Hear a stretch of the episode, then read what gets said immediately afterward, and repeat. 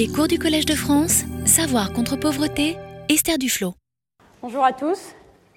Euh, bienvenue pour ce premier, donc, cette, première, euh, cette première de quatre séances qui va être euh, consacrée à l'exposé de à la synthèse d'un certain nombre de résultats qui proviennent de l'approche expérimentale en économie du développement sur quatre domaines. L'éducation aujourd'hui, la santé la semaine prochaine, puis l'accès à l'épargne et aux services financiers, et enfin la gouvernance et la corruption. On va se concentrer aujourd'hui et dans les prochaines leçons plutôt sur les résultats que sur les méthodes. Donc si vous voulez en savoir plus sur les méthodes, je vous encourage à, soit me poser des questions pour demander où en trouver plus, soit aller voir euh, sur euh, la page du Collège de France où il y a des, références techniques euh, que vous pourrez trouver.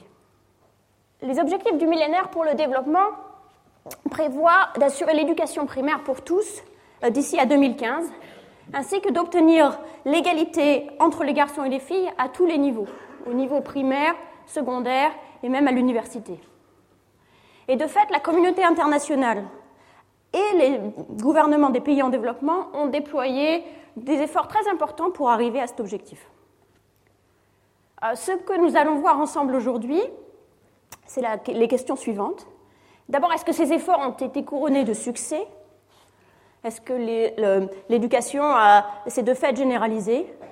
Mais aussi, quels sont les meilleurs moyens parmi ceux qui ont été utilisés ou parmi ceux auxquels on pourrait penser euh, d'utiliser des fonds pour être certain que les enfants soient inscrits à l'école, mais non seulement inscrits, mais aussi présents régulièrement?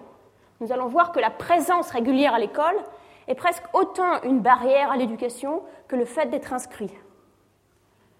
Deuxième question auquel nous allons nous attacher, qui nous prendra en fait plus de temps aujourd'hui que même la question de la participation à l'éducation elle-même, s'ils vont à l'école, une fois qu'on les a en face de l'enseignant, comment s'assurer euh, qu'ils apprennent vraiment quelque chose, qu'ils s'instruisent réellement?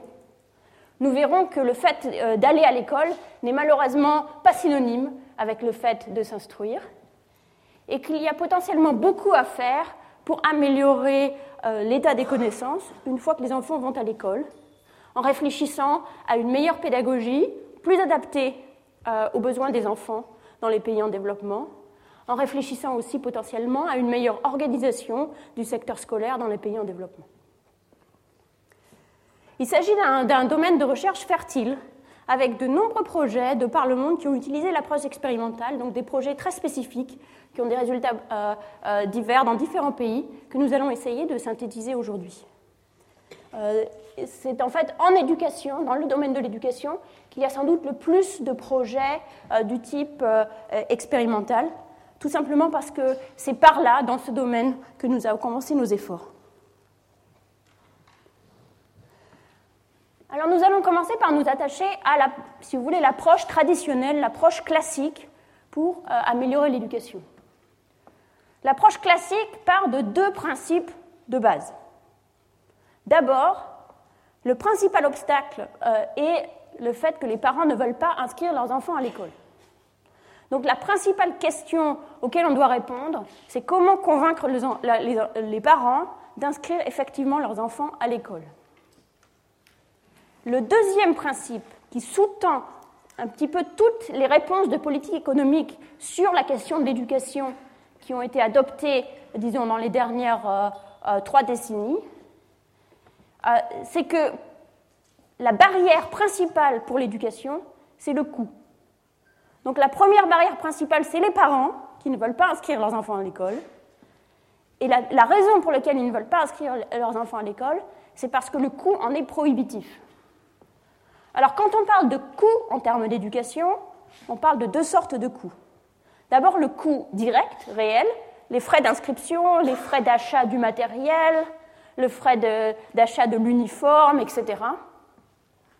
Et ensuite les coûts indirects, euh, qu'on appelle en jargon d'économiste le coût d'opportunité, c'est-à-dire quand vous êtes à l'école, vous n'êtes pas en train de faire autre chose. Donc on a dans notre tête un modèle où les enfants sont utiles à leurs parents, soit parce qu'ils travaillent, soit dans les champs, soit dans une usine, euh, soit en particulier pour les filles, parce qu'ils gardent les plus jeunes. un deuxième type de coût auquel on pense surtout pour les filles, sont des problèmes de décence, en particulier les trajets pour aller à l'école, qui deviennent souvent euh, un peu compliqués quand les, filles doivent euh, aller à pied dans un autre village pour commencer à aller à l'école, à l'école secondaire. Il est souvent considéré que, les parents refusent, refusent cela parce qu'ils ont peur, ont peur que quelque chose arrive aux enfants. Et deuxième chose qui est beaucoup, beaucoup discutée, c'est la question des toilettes pour les enfants, donc les latrines pour les enfants dans les écoles, qui manquent en général. Euh, et qui donc serait un problème particulier pour les filles, en particulier une fois qu'elles deviennent euh, adolescentes. Donc les réponses de, la, de, la, de politique économique se sont attaquées à ces deux problèmes. D'abord, donc les, réponses de politique économique ont deux caractéristiques importantes. La première, c'est que l'accent donc est mis sur l'inscription, puisqu'on pense que c'est ça le problème majeur. Donc, par exemple, j'ai fait euh, allusion en introduction aux objectifs du millénaire. Les objectifs du millénaire sont une série d'objectifs que les pays, que les, pays euh, du monde se sont fixés pour arriver jusqu'à 2015. Le premier d'entre eux est de diminuer la pauvreté de moitié d'ici 2015, on n'y sera pas.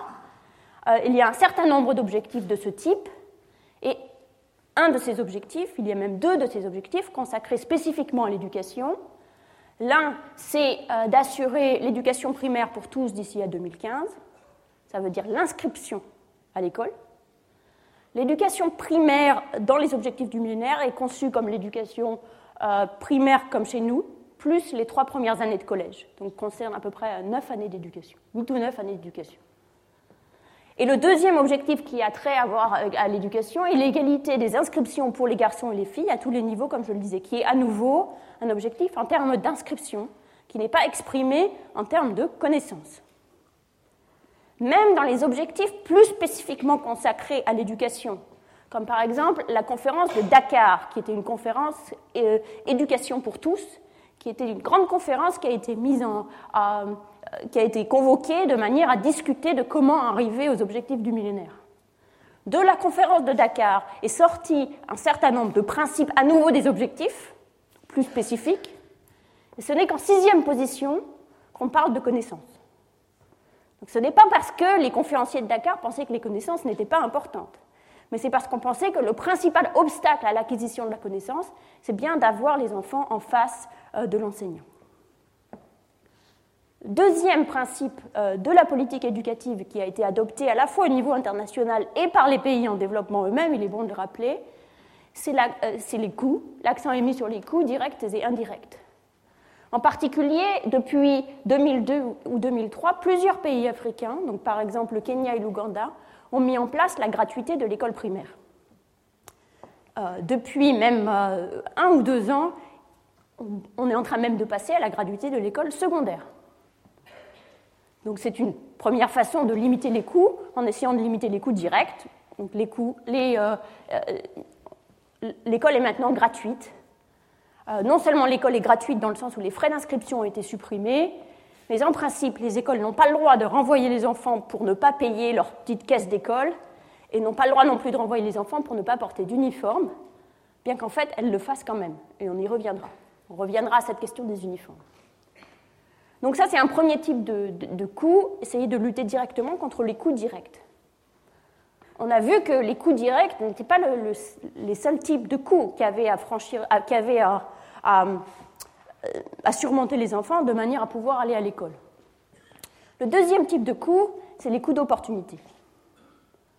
Pour lutter contre euh, ces coûts d'opportunité, pour les rendre moindres, un, programme qui est devenu extrêmement populaire euh, ces dernières années ce sont des programmes de transferts sociaux conditionnels euh, L'acronyme euh, CCT est pour l'anglais euh, Conditional Cash Transfer, mais appliqué par tout le monde, y compris dans les pays francophones. Ces, programmes de transferts sociaux conditionnels ont remplacé les systèmes d'allocation sociale existants pour les transformer en programmes d'allocation sociale euh, qui sont conditionnés au fait un certain nombre de comportements qui sont considérés comme désirables par la puissance publique. L'un d'eux étant d'inscrire leurs enfants à l'école, primaire et secondaire, euh, l'autre étant un certain nombre de, de, soins de santé préventifs. Euh, le premier programme de ce type est le programme Progressa au Mexique, qui s'est ensuite répandu comme une traînée de poudre dans un, grand nombre de pays, jusqu'à New York euh, récemment. D'autres types de, de, programmes qui visent comme ça à rendre les coûts d'opportunité plus faibles, ce sont les programmes de cantine scolaire. Donc il y a des programmes de versement de repas chauds à l'école en Inde, dans toutes les écoles de l'Inde, qui est conçu à la fois évidemment comme un programme de nutrition, mais aussi et surtout comme un programme pour convaincre les parents d'envoyer les enfants à l'école.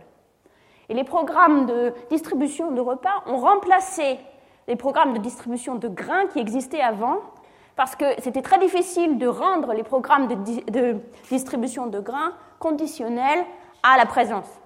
Parce que les enfants ne venaient que le jour pour récupérer les grains et repartaient chez eux comme ça. Tandis qu'un repas chaud, ben, il faut quand même qu'ils soient là euh, pour, en bénéficier. Et de même, les programmes de, construction de toilettes et la politique, en tout cas la plus populaire dans tous les rapports, bien qu'à ma connaissance, il n'y ait pas de, de données pour en montrer les effets. Alors, ce que nous allons voir maintenant, c'est à la fois les succès de cette approche traditionnelle, qui sont nets, euh, et, les, et les limites. Alors, commençons par les succès. D'abord, d'un point de vue tout simplement descriptif, agrégé, il y a eu une très, forte augmentation de l'inscription à l'école dans tous les pays en développement dans les, euh, deux dernières décennies. Euh, en Inde, on est passé à une scolarisation quasiment universelle au niveau primaire, avec presque 98% des enfants à l'école, et c'est un phénomène récent. D'autres exemples, les pays d'Afrique subsaharienne ont augmenté leur taux moyen d'inscription de 54% à 70% en 7 ans, entre, 1999 et 2006. Donc ce sont de, belles performances. Dans certains pays comme le Bénin, on est passé par exemple de 50% à 80%.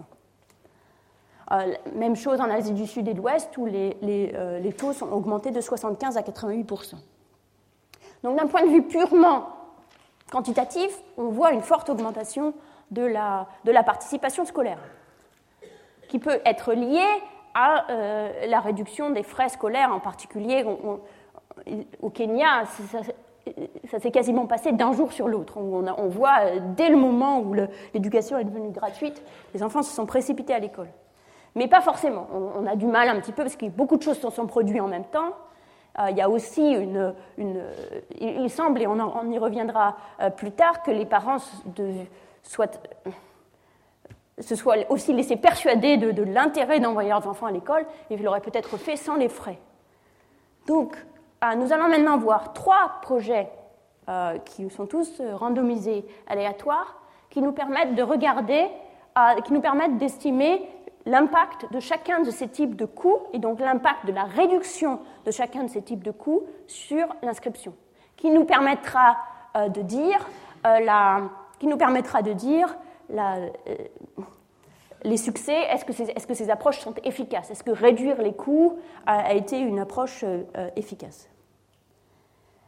Alors, il n'y a pas eu d'expérience qui, qui, de, réduction des frais.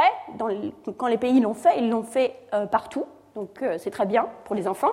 Euh, donc on peut, mais on ne peut pas directement évaluer l'impact de la réduction des frais scolaires.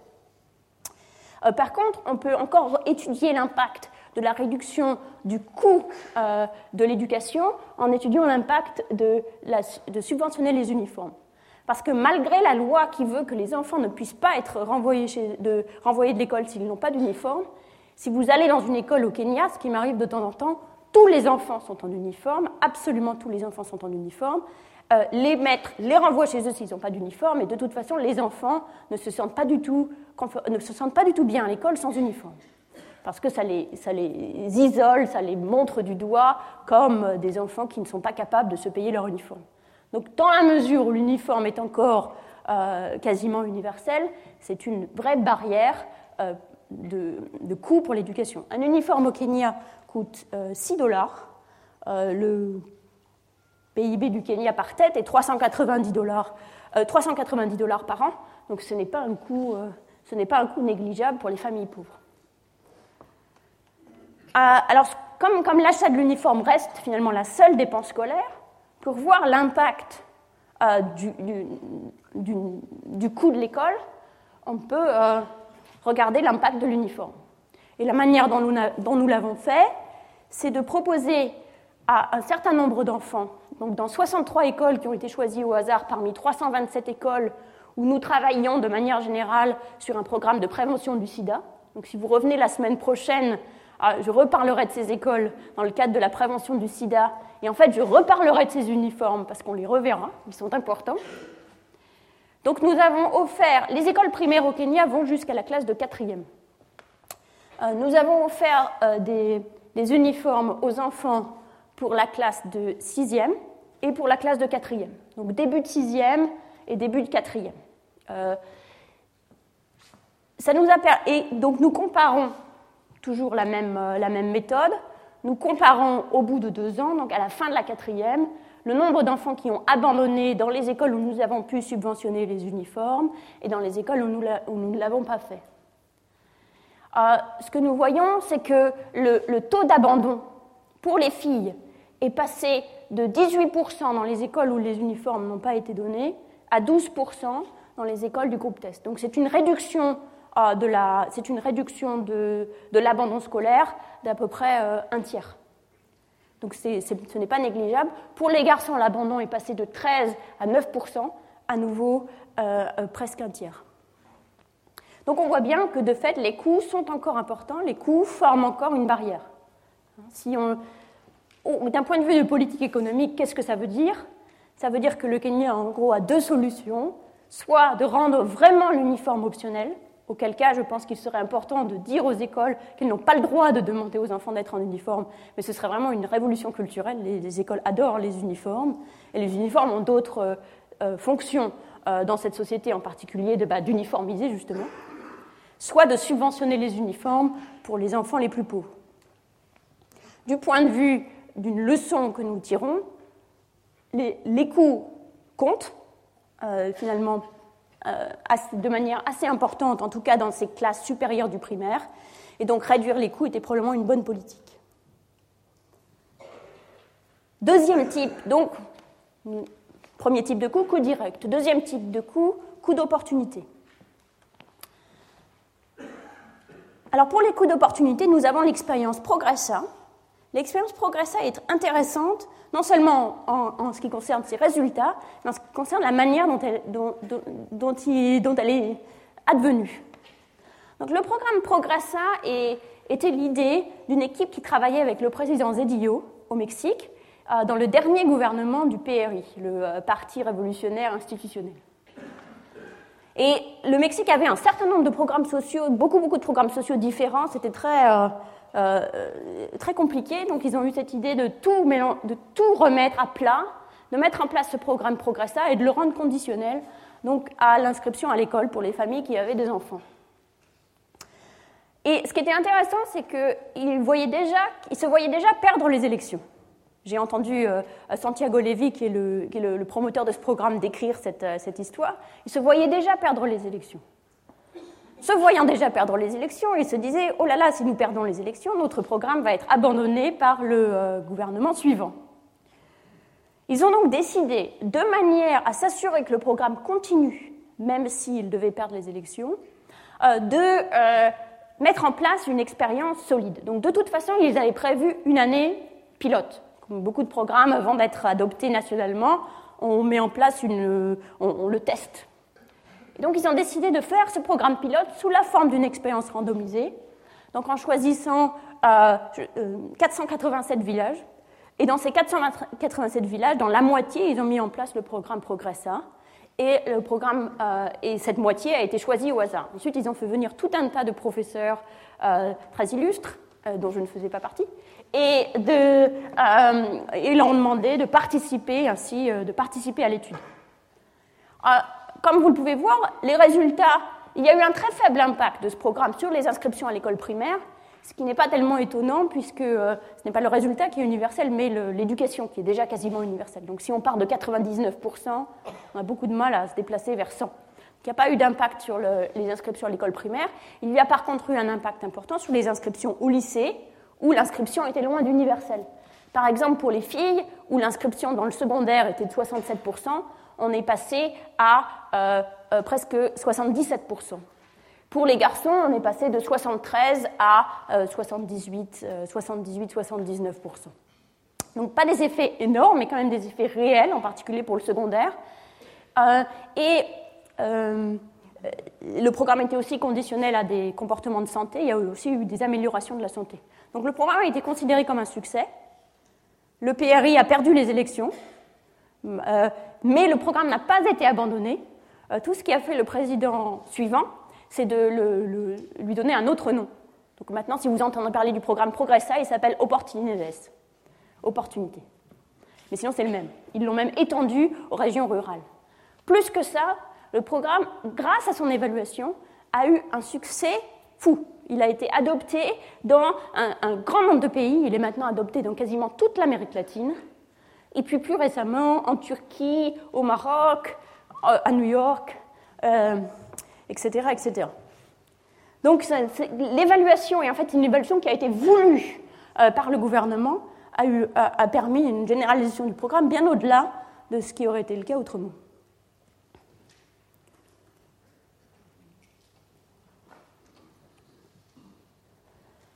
Donc ça, c'est les coûts d'opportunité. Dernier programme euh, qui lie un petit peu l'aspect direct, euh, coût direct et l'aspect coût d'opportunité. Coût d'opportunité, c'est les bourses liées au mérite, les bourses au mérite.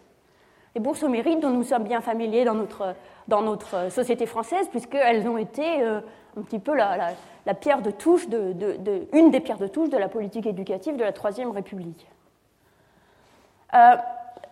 donc les bourses au mérite ont l'avantage d'être à la fois euh, une réduction des coûts directs et une incitation à mieux travailler, à aller à l'école régulièrement. Qu'elles sont aussi euh, euh, populaires.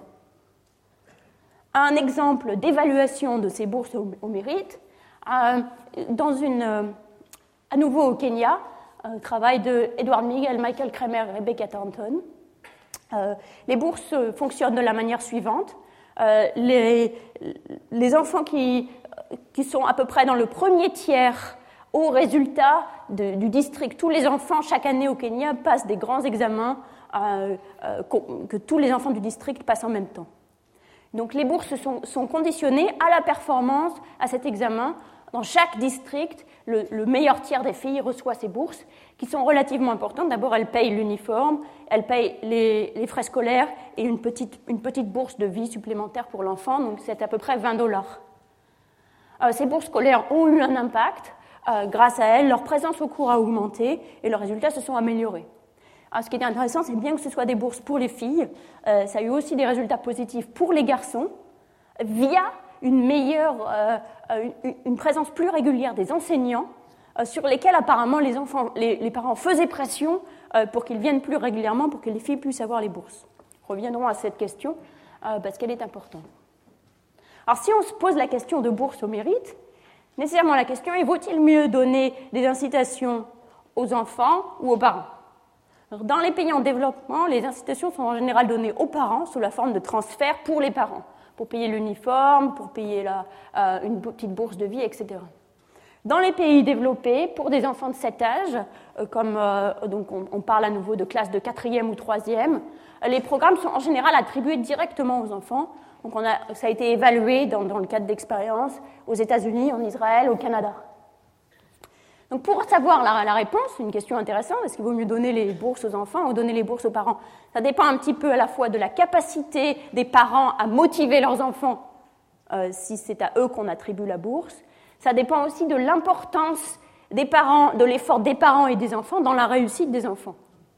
Et donc cela a été testé par euh, euh, Jim Berry, un étudiant du MIT, qui a mis en place un programme de bourse qu'il a donné à tout le monde dans une école euh, mais il l'a soit donné directement aux enfants sous la forme d'un jouet s'ils arrivaient à un, petit objectif. C'était sur six semaines, donc c'était pas trop. Donc la, technique du bon point, si vous voulez.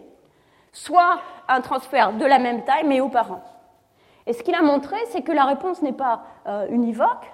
La réponse dépend en fait de la capacité des parents à aider l'enfant. C'est-à-dire dans les familles où les parents sont eux-mêmes éduqués, dans les familles où les parents ne travaillent pas et donc ont du temps, il était plus, il vaut mieux donner les bourses aux parents parce que leur effort dans l'éducation de l'enfant est important.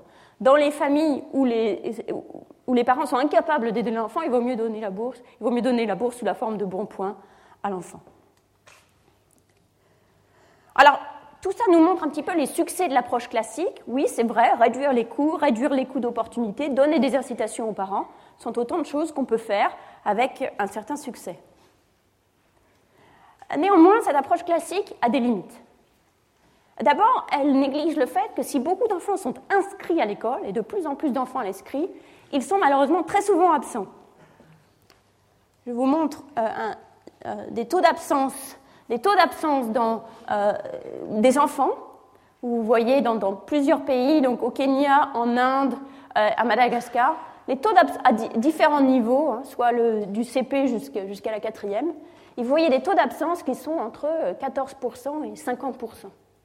Donc les enfants sont absents très souvent. Ils sont inscrits, mais ils ne sont pas là très souvent. Donc c'est un problème. Deuxième, donc il faut se concentrer non seulement sur l'inscription, mais s'assurer que les enfants viennent de fait au cours. Deuxième question, on s'est complètement concentré sur la question des coûts, donc la question des frais d'inscription, les coûts d'opportunité, euh, sans prendre en compte d'autres obstacles importants à la présence scolaire, ou d'autres leviers sur lesquels on pourrait agir pour améliorer la présence scolaire. Le premier, c'est la motivation réelle des parents et des enfants pour l'instruction qui euh, doit bien être les bénéfices qu'ils pensent en tirer.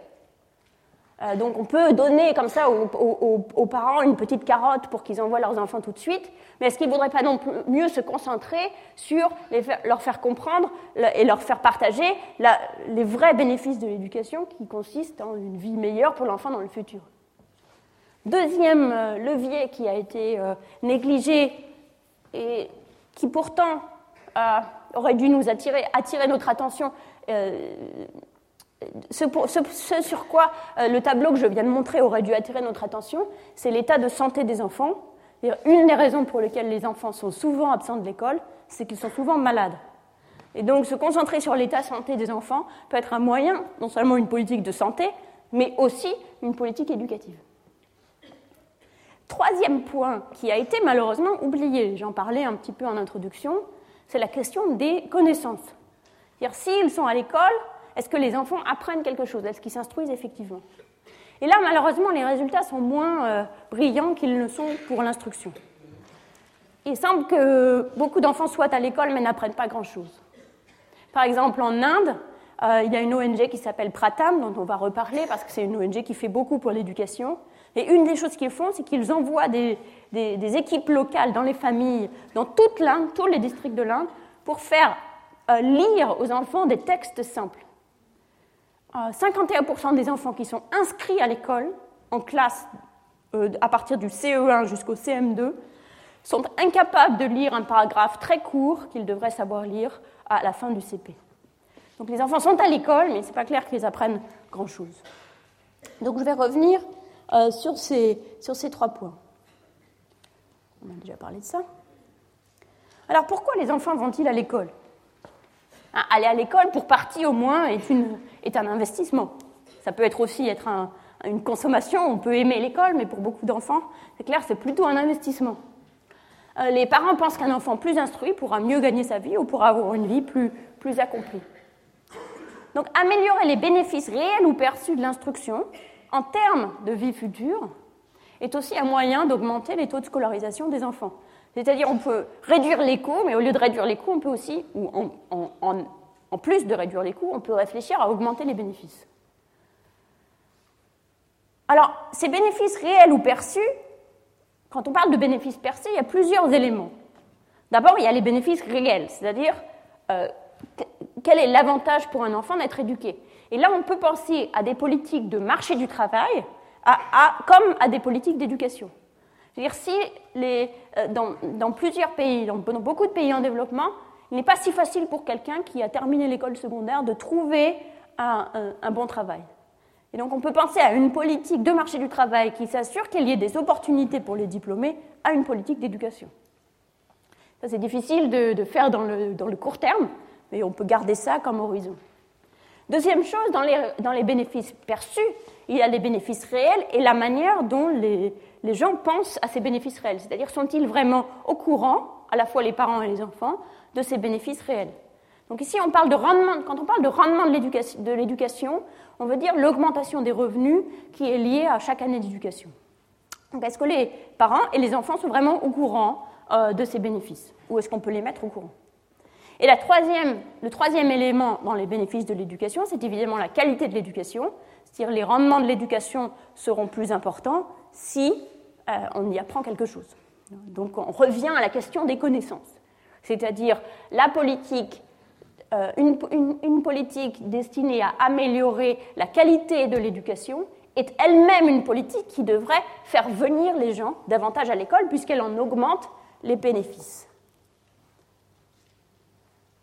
Alors pour savoir si, par exemple une, politique euh, de, marché du travail ou une politique pour améliorer la qualité de l'éducation ferait vraiment venir les gens à l'école, bien on peut essayer le, deuxième levier, c'est-à-dire si on montre aux gens quels sont les, les revenus de l'éducation, c'est-à-dire si on bouge les bénéfices perçus de cette manière-là, est-ce que cela conduira plus d'enfants à venir à l'école? Alors, informer sur les rendements de l'éducation, il y a deux expériences. Une euh, pour les enfants de, lycée en République dominicaine, l'autre pour les enfants d'école primaire à Madagascar, donc des contextes complètement différents, qui étudient cette question. En République dominicaine, le les enfants finissent l'école primaire, s'inscrivent souvent au lycée, mais les taux d'abandon sont élevés. 45 des enfants en moyenne, d'une année à l'autre, ne reviennent pas euh, après la fin d'une année scolaire, pour les trois derniers lycées. Donc il y a très peu d'enfants il y a, beaucoup d'enfants qui s'inscrivent et très peu d'enfants qui terminent. Euh, donc euh, ce, chercheur, euh, Rob Jensen, est allé dans les écoles ou a envoyé des équipes dans les écoles en demandant d'abord aux enfants ce qu'ils pensaient des, revenus, des, rendements de l'éducation. C'est-à-dire, qu'est-ce qu'ils pensaient, quel job ils pensaient qu'ils pourraient avoir après avoir terminé l'école, combien d'argent ils pensaient pouvoir gagner s'ils arrêtaient l'école en cours ou s'ils finissaient, etc. Et il s'est rendu compte que les enfants sous-estimaient largement les rendements de l'éducation. Les enfants pensaient que finir l'école, finalement, ça ne leur apporterait pas plus grand-chose que de, s'arrêter aujourd'hui. Donc, il y a potentiellement un levier ici, on pourrait simplement leur dire. Donc, il a fait une expérience, une, intervention toute simple, qui est de, dire aux enfants ce que sont réellement les, les revenus de l'éducation. Et ce qu'il montre, c'est que de fait, juste cette intervention, c'est-à-dire juste leur dire ah, vous pensez que si vous restez un an de plus à l'école, vos revenus seront de 2% plus élevés, mais en fait, les données montrent qu'ils seront plutôt de 8% plus élevés toute votre vie. Donc dire donner cette information aux enfants euh, les rend plus euh, susceptibles de revenir, en particulier dans les familles les moins pauvres, donc ça signifie que peut-être la barrière de coût reste importante pour les enfants les plus pauvres, mais que pour les enfants les moins pauvres qui peuvent potentiellement se payer l'éducation, continuer à aller à l'école, la raison pour laquelle ils n'y vont pas, c'est parce qu'ils pensent qu'il n'y a pas vraiment d'intérêt. Donc ça c'est un contexte. L'autre contexte dans lequel cela a été fait, Madagascar, donc un projet de Trang Nguyen, qui travaille directement avec le ministère de l'Éducation elle a posé la même question à la fois aux parents, euh, cette fois aux parents, parce que c'était des, classes de CM1, euh, en demandant aux parents euh, qu'est-ce que vous pensez si votre enfant termine l'école primaire, qu'est-ce que vous pensez de son salaire, quel sera son salaire en moyenne si votre enfant termine l'école secondaire, quel sera son salaire Si votre enfant va plus loin, quel sera son salaire Alors, ce qu'elle montre dans ce cas, c'est qu'en moyenne, les, parents ne sous-estiment ou ne surestiment pas les rendements de l'éducation. Mais par contre, euh, la, distribution est très très large. C'est-à-dire certains parents surestiment largement, pensent que les rendements de l'éducation sont dix fois supérieurs à ceux qui sont en réalité, et certains parents sous-estiment largement, il y en a même qui pensent que l'éducation euh, réduit les revenus. Alors ce qu'elle a fait, c'est qu'elle a, travaillé avec les enseignants euh, pour... donc on a, ils ont fait venir les parents à l'école pour des réunions et leur ont montré un graphique comme ça, qui montre, euh, donc ça part qu'il était en français, qui montre euh, le revenu qu'un enfant euh, pourra obtenir s'il ne termine pas l'éducation primaire, c'est la première colonne, without a degree, ne termine pas l'école primaire, s'il termine l'école primaire, s'il va au collège, s'il finit le collège, et s'il euh, passe le bac. Alors, donc il y a les vrais nombres, et puis il y a des petits sacs de riz pour euh, illustrer les nombres. Et donc ça a été montré aux parents. Alors dans certaines écoles, toutes, les écoles ont eu des, réunions, mais dans certaines écoles, ils se sont contentés, comme ils le font d'habitude, de discuter euh, généralement des problèmes de l'école, etc. Dans d'autres écoles, ils ont en plus montré ce graphique.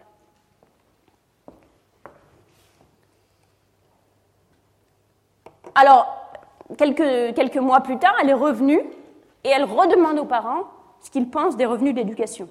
Alors, ce qui montre que l'intervention a eu un effet, qu'elle a vraiment eu lieu et qu'elle a eu un effet, c'est que la, euh, distribution des rendements perçus de l'éducation se rétrécit vers la, moyenne, c'est-à-dire il n'y a plus ces extrêmes qu'on avait avant. Donc l'écart entre les revenus perçus et les revenus réels se comble.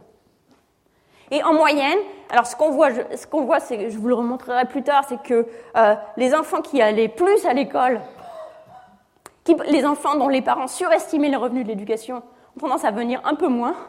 Les enfants dont les parents sous-estimaient les, revenus de l'éducation viennent nettement plus. Et donc au total, euh, il y a une augmentation de la participation scolaire.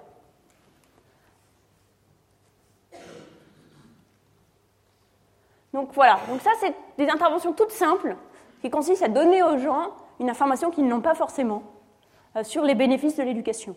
On pourrait imaginer, ce n'a pas été fait, mais on pourrait imaginer une expérience où on dit aux gens, on montre aux gens d'autres bénéfices de l'éducation. Par exemple, les bénéfices qu'on a pu estimer sur la santé, sur la santé des enfants, etc. Mais là, c'est juste avec les revenus. Déjà, cela, ça change euh, la perception. Deuxième euh, limite à laquelle j'avais fait allusion et sur laquelle je voudrais revenir maintenant, euh, est le problème de la santé. Donc les enfants sont absents, sont souvent absents, en partie parce qu'ils sont souvent malades. En particulier, une chose qui les rend malades dans beaucoup de, pays d'Afrique subsaharienne, c'est euh, tout simplement les vers intestinaux. Donc vous pouvez penser à la bilharziose euh, ou à d'autres formes de, vers intestinaux. Un quart des enfants du monde sont infectés par des parasites intestinaux, donc un problème réel. Ah, mais les parasites, pour leur malheur, ne tuent personne, ou très peu de gens. Donc ce ne sont pas vraiment euh, un, enjeu de politique économique qui, fait bouger les foules. Mais bien qu'ils ne tuent personne, ils sont euh, de fait dommageables, en particulier les enfants qui en sont affectés sont euh, anémiés et fatigués. parfois aussi leur, leur verre se secoue un petit peu, donc ils ont mal au ventre, etc. Ils ne viennent pas à l'école. Alors ça fait longtemps qu'on sait ça, donc il y avait, et en particulier l'OMS recommande le déparasital présomptif dans toutes les zones où euh, les vers sont connus pour être un problème. Par exemple, euh, près des lacs, où il y a beaucoup de bilharziose. Alors il y avait eu des évaluations euh, antérieures, randomisées, faites en particulier par des médecins ou en santé publique, euh, mais qui euh, euh, opérait de la manière suivante. Elle prenait une école et elle choisissait au hasard certains enfants pour les déparasiter et les comparait avec les autres enfants de la même école. Et les résultats de ces expériences n'ont pas été très concluants. En particulier, on ne voyait pas vraiment d'amélioration de la santé des enfants et certainement pas de l'éducation. Mais c'est ignorer un problème, c'est que les vers sont très contagieux et ce qui arrivait, c'est que le groupe test qui recevait le déparasitage était immédiatement recontaminé par les petits camarades. Et d'un point de vue plus positif, les petits camarades étaient moins malades parce que les enfants du groupe test étaient eux-mêmes moins malades. Donc là, c'est un exemple intéressant. il faut faire attention, euh, la, randomisation n'est pas une formule miracle. Euh, le, le test n'était pas concluant parce qu'il n'avait pas été bien, bien fait. il aurait pu être pas concluant, mais en l'occurrence, il ne l'était pas parce qu'il n'avait pas été bien fait. Pour tester l'impact euh, d'une maladie contagieuse comme les vers intestinaux, il faut tester, il faut traiter tout le groupe euh, qui, est qui, a la capacité de se, se, réinfecter mutuellement. Donc ça a été fait par euh, Edouard Miguel à nouveau et Michael Kramer, on a déjà parlé d'eux qui ont fait donc la randomisation au niveau des écoles. C'est-à-dire ils ont travaillé avec une ONG qui pensait euh, introduire des traitements de déparasitage dans 75 écoles sur les trois prochaines années. Et donc on choisit au hasard l'ordre dans lequel ces écoles étaient, euh, étaient, étaient mises dans le programme. Il était de toute façon question de faire 25 écoles la première année, puis 50 la deuxième, puis 75 la troisième. Donc tout ce qu'ils ont fait, c'est de choisir au hasard dans quel ordre on faisait quel groupe d'écoles. Et ensuite, ils comparent. Donc le programme euh, a été fait de manière à ce que tous les enfants présents le jour du déparasitage, qui est fait deux fois par an, il faut que les enfants soient déparasités deux fois par an. Donc deux fois par an, une équipe arrive dans l'école, tous les enfants présents ce jour-là, sauf les grandes filles, parce que l'OMS recommande, de, ne pas donner de, traitement de verres intestinaux s'il y a un risque que l'enfant soit enceinte, que la personne soit enceinte. Donc tous les enfants présents ce jour-là, sauf les grandes filles, ont, bénéficié du, groupe, du, traitement si euh, l'école était dans le, groupe, euh, dans le groupe test. Et ensuite, on compare, donc, par exemple, la première année, on compare les, les, écoles du groupe 1 avec les écoles du groupe 2 et 3. La deuxième année, on compare les écoles du groupe 1 et 2 avec les écoles du groupe 3. D'accord? Quand on fait ça, on peut voir que les enfants des groupes traités sont présents en moyenne 0, euh, un sixième d'année de plus, 0,14 années de plus. C'est une réduction de l'absentéisme d'un quart. Le taux d'hémoglobine et le poids des enfants se sont aussi améliorés. Euh, c'est l'effet direct sur la santé. Et ce qui est intéressant, c'est que les effets sur les enfants qui n'étaient pas là ce jour-là, par exemple parce qu'ils étaient malades, ou, ou, les effets sur les grandes filles qui n'ont pas bénéficié du traitement parce que ce n'était pas bon pour elles, sont aussi grands que les effets euh, direct sur les enfants traités, ce qui montre l'importance de la contagion. On y reviendra parce que c'est un argument très fort pour subventionner euh, euh, le déparasitage, ou c'est-à-dire le rendre complètement gratuit, ou même potentiellement le, payer les gens pour qu'ils le fassent, puisque si je me déparasite moi-même, je m'aide moi-même, mais j'aide aussi les autres autant. Alors nous venons de voir, mettons, arrêtons-nous un petit peu sur tous ces résultats que je vous ai montrés rapidement et essayons de les mettre ensemble. Nous venons de voir des évaluations d'intervention qui toutes ont le même objectif. C'est-à-dire elles veulent toutes augmenter euh, la participation scolaire, le temps que les enfants passent effectivement à l'école. Donc nous avons vu que nous pouvons faire ça en, en réduisant les coûts, soit les coûts directs, soit les coûts d'opportunité, en augmentant les incitations, en augmentant les avantages perçus, en disant aux gens les rapports, de, le, rendement de l'éducation, ou en améliorant la santé. Alors je vous ai des expériences dans ces quatre catégories. Elles montraient toutes que voilà, tout, tout ça, ça, ça marche. Ce sont toutes potentiellement des politiques efficaces. Mais évidemment, maintenant, on voudrait pouvoir un petit peu choisir entre ces différentes politiques. On peut toutes les mener de front, mais si on a un budget limité, ce qui est souvent évidemment le cas dans les pays pauvres, on voudrait savoir pas seulement si ça marche, mais combien ça coûte par rapport à l'efficacité qu'on en retire. Or, puisque nous disposons d'évaluations rigoureuses pour chacune de ces interventions, nous pouvons comparer leur efficacité en termes de coûts. Quels sont les effets en termes de présence d'enfants à l'école d'un dollar supplémentaire dépensé dans chaque, dans chaque programme? Donc la manière dont on fait ça, donc il faut faire attention quand on fait cet exercice, à ne pas le confondre avec le coût du programme. Parce qu'il s'agit du coût du programme rapporté aux bénéfices qu'on en tire. Donc la manière dont on, fait ça, c'est de prendre, diviser le, coût du programme pour un nombre d'enfants donné. Par exemple, combien ça me coûterait de faire du de, de déparasiter 10 000 enfants, avec le nombre d'années supplémentaires induites pour ces 10 000 enfants, euh, qu'on calcule à partir des résultats de l'évaluation. Et donc, on va pouvoir comparer les différents programmes en termes de coûts par année supplémentaire. Et on obtient des résultats surprenants qu'on voit ici.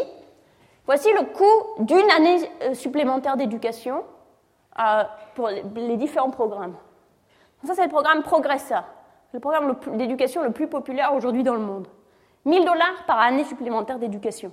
Pourquoi? Parce que les bourses sont assez importantes et finalement, l'éducation, il y a déjà beaucoup d'éducation, même secondaire, donc on avait pour des, bourses très importantes une augmentation que de 7% pour les filles, 6% pour les garçons. Les uniformes, déjà moins chers, 61 dollars par année supplémentaire d'éducation, 121 pour les garçons. 61 euh, pour les filles, 121 euh, pour les garçons. Les bourses au mérite, 210 dollars par année supplémentaire d'éducation. Et Tout ça, ce sont les programmes qui sont les plus populaires aujourd'hui. Ce que j'ai parlé, c'est ce que j'ai mis sous approche classique. Et les petits nouveaux programmes sont tellement petits, les coûts, qu'on n'arrive pas à les voir. 3,50$ par année supplémentaire d'éducation pour le déparasitage, 2,50$ pour l'information. Donc on voit qu'il est important d'évaluer, pas seulement pour avoir des résultats intuitifs sur ce qu'il faut faire, finalement, ici, les intuitions sont à peu près toutes valables. Hein. On peut réduire les coûts, on peut donner, des, des bourses au mérite, on peut donner des uniformes. Mais les intuitions ne sont pas suffisantes parce qu'elles nous donnent des ordres de grandeur qui sont complètement faux. Donc c'est pour dire euh, l'importance euh, de, ce genre d'approche. Donc nous avons vu un certain nombre de moyens euh, de faire venir les enfants à l'école. Je vais dire une chose de plus. C'est un dessin qui a une, que j'ai montré, cette figure, je l'ai montré dans, dans, un certain nombre de forums pour justement essayer de persuader, en particulier les décideurs politiques, de se concentrer sur cette question, déparasitage. Le déparasitage, non seulement ce n'est pas cher par année d'éducation, mais ce n'est pas cher du tout, période. Ça ne coûte que euh, 50 centimes d'euros par enfant et par an. Donc ce n'est pas très difficile à faire. Le problème, c'est que ça demande une coordination entre le ministère de l'Éducation et le ministère de la Santé, parce que c'est un programme de santé dans des écoles. Et ça rend les choses compliquées. Et donc, il faut réussir à mettre autour d'une table euh, les ministres de la Santé et de l'Éducation, et en général, il n'y a que les ministres des Finances qui sont capables de faire ça. Euh, donc, euh, sur la, base de, ce, dessin, nous, avons essayé de le faire avec un certain succès.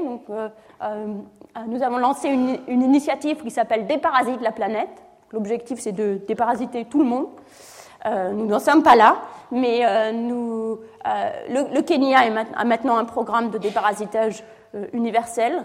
le Yémen est en train d'y travailler, l'Éthiopie est en train de travailler, donc on parle quand même de plusieurs dizaines de millions d'enfants euh, déparasité euh, sur la base d'un dessin comme, comme celui-là, qui montre aussi que ce n'est pas seulement une curiosité académique de se poser ce genre de questions, euh, c'est très parlant en point de vue de, politique économique. Ça n'empêche pas évidemment de, de, payer pour les uniformes, de se, poser ce genre de questions, mais on peut au moins faire ça. Ça ne coûte pas très cher et, et c'est faisable. Il suffit de, mettre son attention là-dessus et d'avoir un dessin comme ça ça permet de euh, euh, concentrer l'attention des décideurs politiques suffisamment longtemps pour qu'ils euh, signent la loi. Donc nous avons maintenant nos enfants à l'école, en bonne santé, déparasités, conscients de l'importance d'aller à l'école, sans payer de frais d'inscription, etc. mais malheureusement, aller à l'école ne suffit pas pour être inscrit. on a parlé des résultats de, du, en Inde, avec plus de 50% des enfants qui ne savent, pas lire bien qu'il soit à l'école régulièrement. Il y a d'autres résultats du même type. Hein. Si, j'aurais pu montrer un dessin, j'aurais pu montrer un graphe, une table euh, un petit peu comme celle de, euh, de l'absence, euh, montrant des, niveaux de connaissance d'enfants scolarisés extrêmement, extrêmement préoccupants. Autre chose préoccupante, c'est que les interventions dont j'ai parlé avant, comme par exemple de financer les uniformes ou donner aux gens des verres, euh, traiter les gens pour leurs verres intestinaux ou les faire venir à l'école grâce à un repas scolaire, ça fait venir à l'école, les enfants plus à l'école, mais quand on les teste, quand on leur donne un test de connaissances à la fin de l'année, ils sont venus plus de jours, mais ils n'ont pas appris plus de choses. Donc il n'est pas clair qu'on leur fasse vraiment une faveur en, les faisant venir à l'école dans ces conditions. On leur fait une faveur en les déparasitant parce qu'ils sont quand même en bonne santé, ce qui est bien pour eux. Mais euh, le fait même de venir à l'école, dans quelle mesure est-ce euh, important? Il est aussi intéressant de constater que les parents euh, ne se rendent pas compte de cette situation. Les parents surestiment ce que les enfants apprennent à l'école. Je vous montre un dessin qui l'illustre bien. Donc, sur l'axe des abscisses, vous avez le, niveau, ce que l'enfant sait lire. Zéro, rien du tout, même pas une lettre. Un, il sait lire, ils savent reconnaître les lettres. Deux, ils, savent lire des, mots. Trois, ils savent lire des paragraphes. Et quatre, ils savent lire et comprendre un, texte simple. Sur l'axe des, ordonnées, vous avez ce que les parents pensent que les enfants sachent faire. Donc le bleu, c'est ils savent rien faire. Ils savent lire les lettres, ils savent lire les mots, ils savent ils savent lire un petit paragraphe, ils savent lire et comprendre une histoire. Et vous voyez qu'il n'y a que 34% des parents dont les enfants ne savent rien lire qui savent que leurs enfants ne savent rien lire. Et euh, il y a 45% euh, des enfants dont les parents, pardon, 35% des enfants dont les, euh, qui ne savent rien lire, leurs parents pensent qu'ils savent au moins lire des mots. Et ça continue comme ça. C'est-à-dire les parents surestiment les connaissances. Même chose pour les mathématiques, mais encore pire. Zéro, c'est qu'ils ne savent même pas reconnaître les lettres. Il n'y a que 27% des gens qui, les chiffres, il a que 27% des gens qui savent euh, reconnaître les livres, les, qui savent, euh, pour les enfants qui ne savent pas reconnaître les chiffres, 27% des parents euh, pensent de fait que c'est le cas. 20% des parents dont les enfants ne savent pas reconnaître les chiffres pensent qu'ils savent faire des divisions. Donc il y a une très forte, les, les, parents surestiment très fortement ce que les enfants, ce que les enfants savent. Ce qui, m'inquiète très fortement dans cet état de choses, c'est que euh, c'est relativement récent pour ces parents que les enfants soient à l'école. Donc pour l'instant, ils font confiance. On leur dit d'envoyer leurs enfants à l'école, ils envoient leurs enfants à l'école. Euh, mais il n'est pas clair que ça dure. Et il serait cynique et dangereux de se reposer sur la méconnaissance des parents de ce qui se passe vraiment à l'école, ou plus exactement de ce qui ne se passe pas en l'occurrence, euh, pour, comme politique scolaire je pense que tous les efforts pour faire venir les enfants à l'école, en réduisant les frais, en payant les uniformes, etc., n'auront, leurs effets seront d'autant plus faibles que dès que les parents se rendront compte que l'école ne tient pas les promesses qu'on leur fait. Donc améliorer la qualité de l'école est essentiel d'une part parce que sinon ça ne sert pas vraiment d'avoir les enfants à l'école, d'autre part parce que si on n'améliore pas la qualité de l'école, euh, les enfants euh, n'y viendront plus. On l'a vu quand on a parlé de Madagascar. pour les parents qui surestimaient les revenus de l'éducation, quand on leur dit ce que sont vraiment les revenus de l'éducation, eh bien, ils y viennent moins. Les parents sont raisonnables, ils comprennent des choses. On leur a dit que l'école était utile, donc ils le croient. Mais quand ils se rendront compte que ce n'est pas le cas, et ils se rendront compte, je pense, relativement rapidement que leurs enfants ne savent pas lire en CM2, euh, on aura un, grave problème de politique et un grave problème de perte de confiance qu'il sera vraiment très difficile de remonter cette pente. Donc il est essentiel d'améliorer la qualité de l'école. C'est vraiment la prochaine frontière. Il faut améliorer la qualité de l'école. Alors comment améliorer la qualité de l'école? Donc il y a une première réponse intuitive, hein, puisque les écoles ont très peu de ressources. Par exemple, au Kenya, en classe de CP, il y a 80 enfants par classe. Euh, quand on voit dans les écoles en Inde, en général, les enfants sont, il y a au moins 3 ou 4 classes qui sont sous les arbres et pas dans des locaux. Il n'y a presque aucun matériel pédagogique disponible dans les écoles, pas de livres, pas d'ardoises, pas, pas, de tableaux, pas de, euh, pas de posters pédagogiques, etc. Donc première réponse intuitive, eh bien, donnons plus, mettons plus de choses dans ces écoles. Deuxième réponse, peut-être que la réponse est différente, peut-être qu'il ne faut pas faire plus de la même chose, mais peut-être qu'il faut changer le système éducatif pour l'adapter à ces nouveaux publics qu'on a fait venir à l'école comme ça massivement dans les dernières décennies, et aussi pour le rendre un petit peu plus euh, euh, sensible non seulement aux besoins des professeurs, mais aussi euh, aux besoins des enfants, c'est-à-dire améliorer la motivation des enseignants. Alors je vais commencer par parler de la réponse intuitive et ensuite des autres, des autres méthodes. Alors, est-ce qu'on peut améliorer la qualité de l'éducation en faisant plus de la même chose? Mais il se trouve que toutes les premières expériences aléatoires ont essayé ça. Euh, d'abord parce que c'était très intuitif, et en plus parce que c'était relativement facile à mettre en œuvre à l'époque où nous, étions en train d'essayer de comprendre comment ça marchait, comment est-ce qu'on pouvait vraiment travailler avec les ONG, etc. Donc on a une série d'expériences, les premières expériences du domaine, euh, qui se sont concentrées là-dessus. Et toutes ces expériences ont été négatives. En particulier, euh, de manière très surprenante, enfin très surprenante à l'époque, euh, distribution de manuels scolaires dans les écoles du Kenya, où il y a vraiment très peu de manuels scolaires. Distribution de manuels scolaires dans les écoles du Kenya, première expérience aléatoire, il y a une dizaine d'années, de Michael Kramer, aucun effet. Et vraiment, au début, quand on a vu ce résultat, on s'est dit c'est pas le programme qui ne marche pas, c'est l'expérience qui n'a pas été bien faite. Recommençons. Donc d'abord, l'échantillon était plus petit, on a pris un échantillon plus grand. Ensuite, on utilisait les tests, euh, les tests euh, officiels. On s'est dit, mais ces tests ne sont pas bons, on va faire nos propres tests. On a travaillé avec des, des, équipes éducatives pour développer des tests plus sensibles. Aucun effet, vraiment aucun effet. Il n'y a pas d'effet de la distribution de livres pour l'enfant en moyenne. On va reparler de. Il y a un effet quelque part qui est important.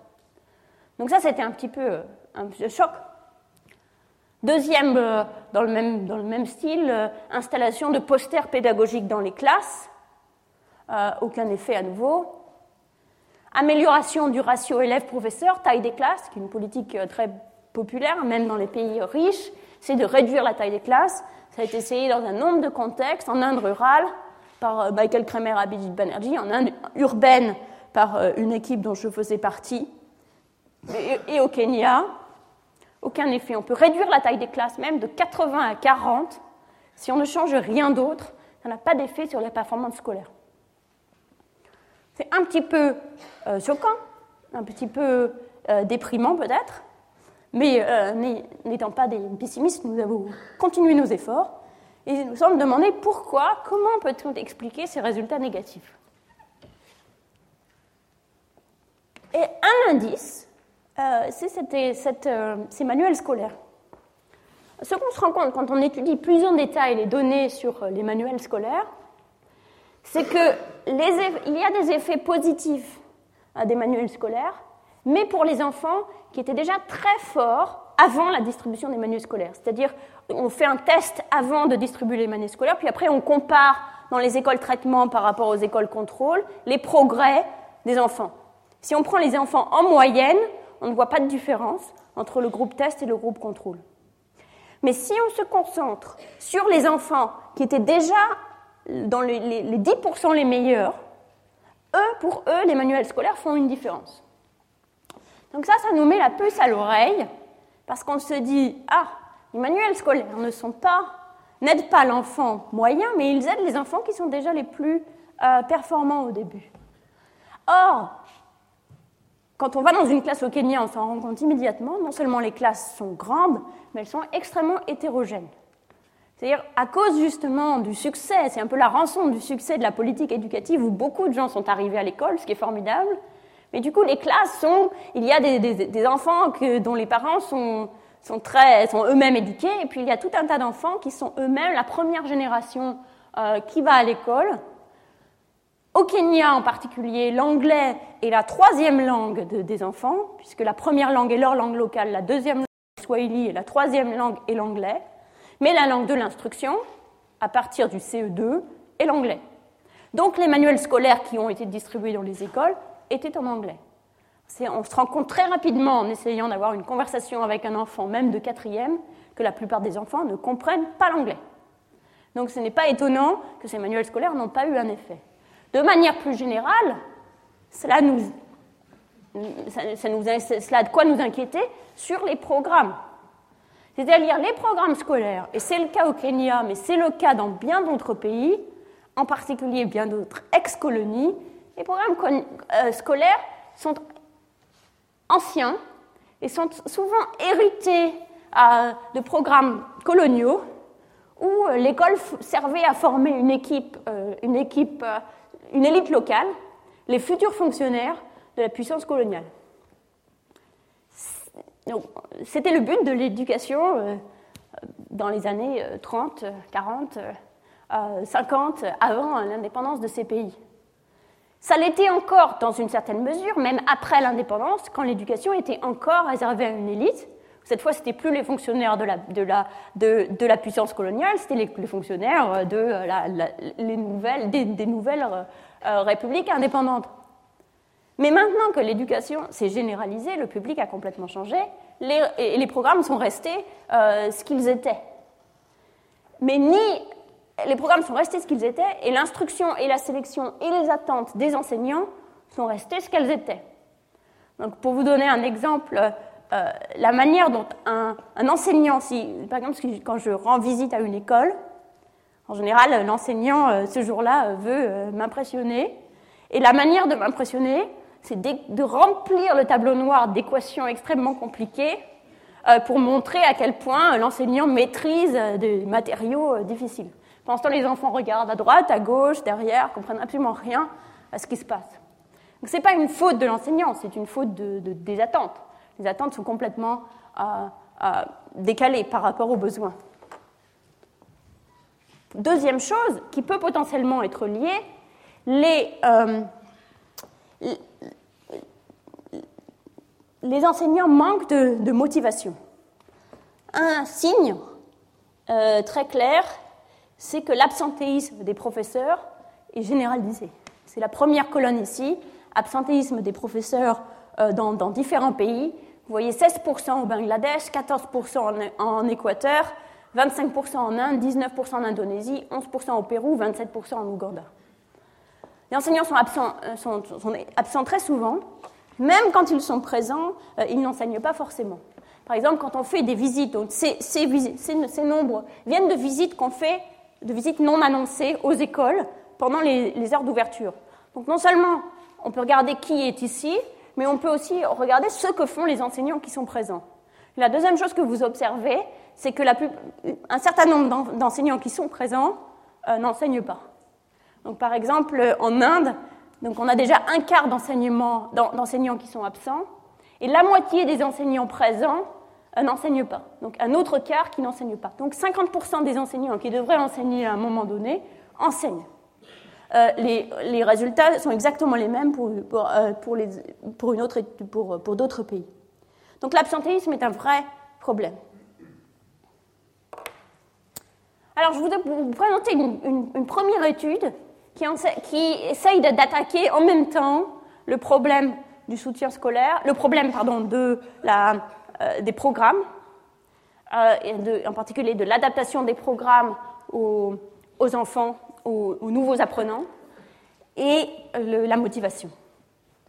C'est une étude qui a été réalisée dans deux villes de l'Inde en même temps, à Baroda et à Bombay, euh, par une équipe dont je, faisais partie, avec euh, plusieurs euh, collègues, dont Abhijit Banerjee, collègue euh, indien du MIT. Alors, c'est un programme de soutien scolaire organisé par Pratam, la même organisation dont j'ai parlé plus avant, qui s'occupe du, du, rapport ACER.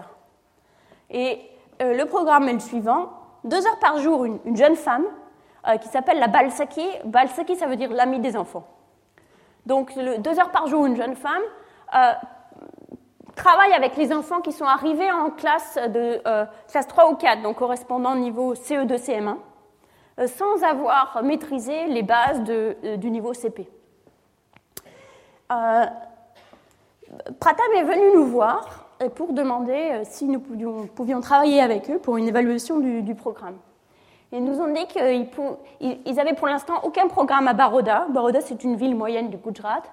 Et ils avaient évidemment du ils avaient déjà des programmes à Bombay, mais pas partout, en particulier pas dans un certain, dans un, quartier qui s'appelle euh, le quartier L. Donc euh, ils nous ont dit voilà, nous avons euh, assez d'argent pour, pour mettre un Balsaki par école. Est-ce que vous pouvez nous aider à évaluer le programme? Ce que nous avons proposé, c'est de faire la chose suivante de répartir les groupes de, répartir toutes les écoles de la ville, par exemple, disons Baroda, et le schéma est le même, le schéma est le même à Bombay. On répartit la ville en deux groupes, le groupe A et le groupe B. Dans le groupe A, le Balsaki va aller en, classe 3, euh, c'est-à-dire euh, CE2. Et dans le groupe B, il va aller en classe 4, CM1. Donc on a un programme partout, on a un programme dans chaque école. Donc on a utilisé toutes les ressources dont Pratam disposait. Mais maintenant, on peut comparer les enfants de CE2 du groupe A à ceux du groupe B et les enfants de CM1 du groupe A à ceux du groupe B. D'accord? Donc les enfants de CE2 dans les classes ou dans les écoles où le programme est en CM1 servent de comparaison pour les enfants de CE2 dans les écoles où le programme est en CE2. C'est un exemple de, schéma aléatoire où tout le monde reçoit quelque chose mais à des niveaux différents. Vraiment, ça ne marcherait pas si les écoles étaient capables de réallouer les ressources. Euh, mais en Inde, un peu comme en France, les ressources sont assez fixées à chaque classe. Donc on peut quasiment considérer ces tranches comme indépendantes. Alors on va regarder les résultats. Alors d'abord, je vous montre une illustration euh, graphique des, résultats pour, la soustraction. donc le nombre d'enfants qui sont capables de, de, faire des soustractions au début de l'année, c'est parmi les enfants les plus, les, plus, les plus faibles, le tiers. Donc 20% de, savent faire une soustraction, c'est une soustraction à un chiffre. Et à la fin, dans le groupe, parmi ceux qui ont bénéficié du Balsaki, 60%. Euh, pour ceux qui n'ont pas eu de Balsaki, on part au même niveau. Ça, c'est parce que la sélection a été faite de manière aléatoire, donc tout est bien comparable. Mais on arrive à 50%. Donc une différence de 10%. Il y a 10% de plus d'enfants qui savent faire une soustraction. Et ces résultats sont répétés pour les soustractions, les additions, les multiplications, la lecture, etc. Donc après, la question qu'on se pose, c'est comment mettre euh, euh, comment exprimer ces résultats de manière un peu systématique? Ici, je voudrais faire un aparté technique, je, m'excuse, mais ça va nous servir pour la suite, qui est euh, comment standardiser, comment présenter les résultats scolaires. Alors, dans, toute cette première, dans toute la première partie de, ce cours, euh, nous, avons voulu comparer différentes interventions qui nous permettait euh, d'envoyer les enfants à l'école. Donc envoyer les enfants à l'école, c'est simple, ils sont à l'école ou ils ne sont pas, c'est comparable. Pour les notes au, test, on a le problème que euh, chaque test est différent. Par exemple, en France, on note entre 0 et 20. Euh, en Amérique, ils notent ABCD. dans d'autres pays, ça pourrait être différent, etc. Donc comment comparer, comment mettre tout ça sur une échelle? La manière dont on le fait, c'est qu'on standardise, tout simplement, on standardise les notes. Donc on prend euh, le test, le, résultat de l'enfant I, on soustrait la moyenne pour le groupe de contrôle dans le baseline et on divise par l'écart type. Cela nous donne une mesure qui s'exprime entre 0 et 1, qui, ou entre, qui pardon, ça nous donne une mesure qui peut être entre euh, moins quelque chose et plus quelque chose, mais en moyenne c'est 0 et l'écart type est 1. Donc toutes les interventions peuvent maintenant être comparées. Elles sont exprimées en termes d'écart type. Elles sont, elles sont, maintenant comparables. C'est un avantage. Par ailleurs, si la distribution des, tests et la distribution des scores est normale, ça nous permet de penser à cela en termes de position dans la distribution.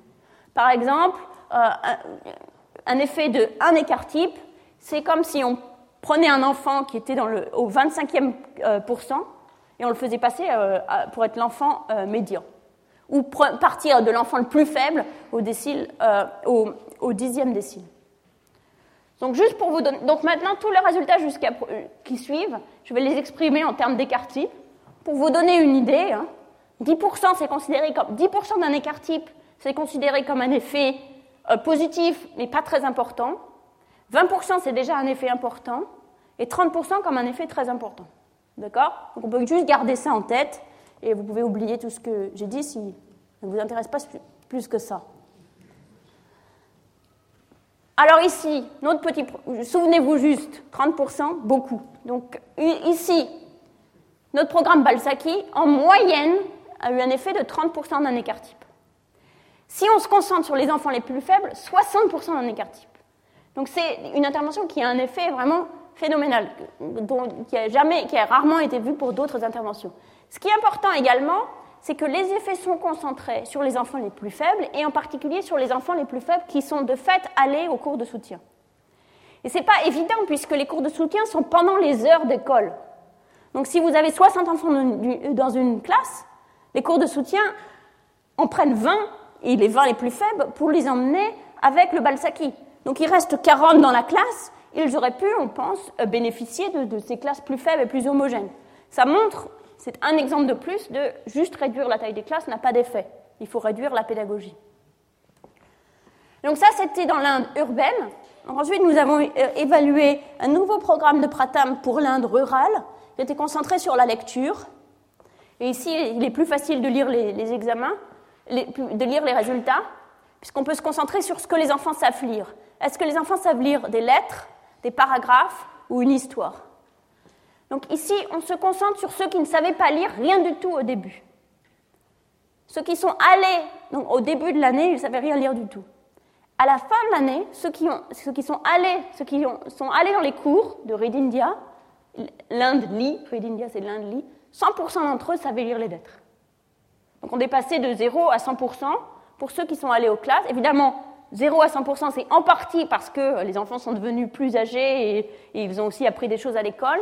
Mais pour les enfants du groupe de contrôle, 0 à 40%. Donc à nouveau, alors là, c'est vraiment un, programme qui se concentre seulement sur la lecture, fait de bons progrès. Par contre, les enfants qui sont partis de rien, à la fin de l'année, ils ont appris les lettres, mais ils ne savent pas encore lire un paragraphe et ils ne savent pas encore lire une histoire. Alors je n'ai pas mis les graphes, mais pour les enfants qui savaient lire des paragraphes, 100% d'entre eux, pour les enfants qui savaient lire des lettres mais pas un paragraphe, 100% d'entre eux arrivent au paragraphe. Et pour les enfants qui savaient lire un paragraphe mais pas une histoire, 100% d'entre eux arrivent aux histoires. Donc ça, ça les fait augmenter de un niveau à chaque fois.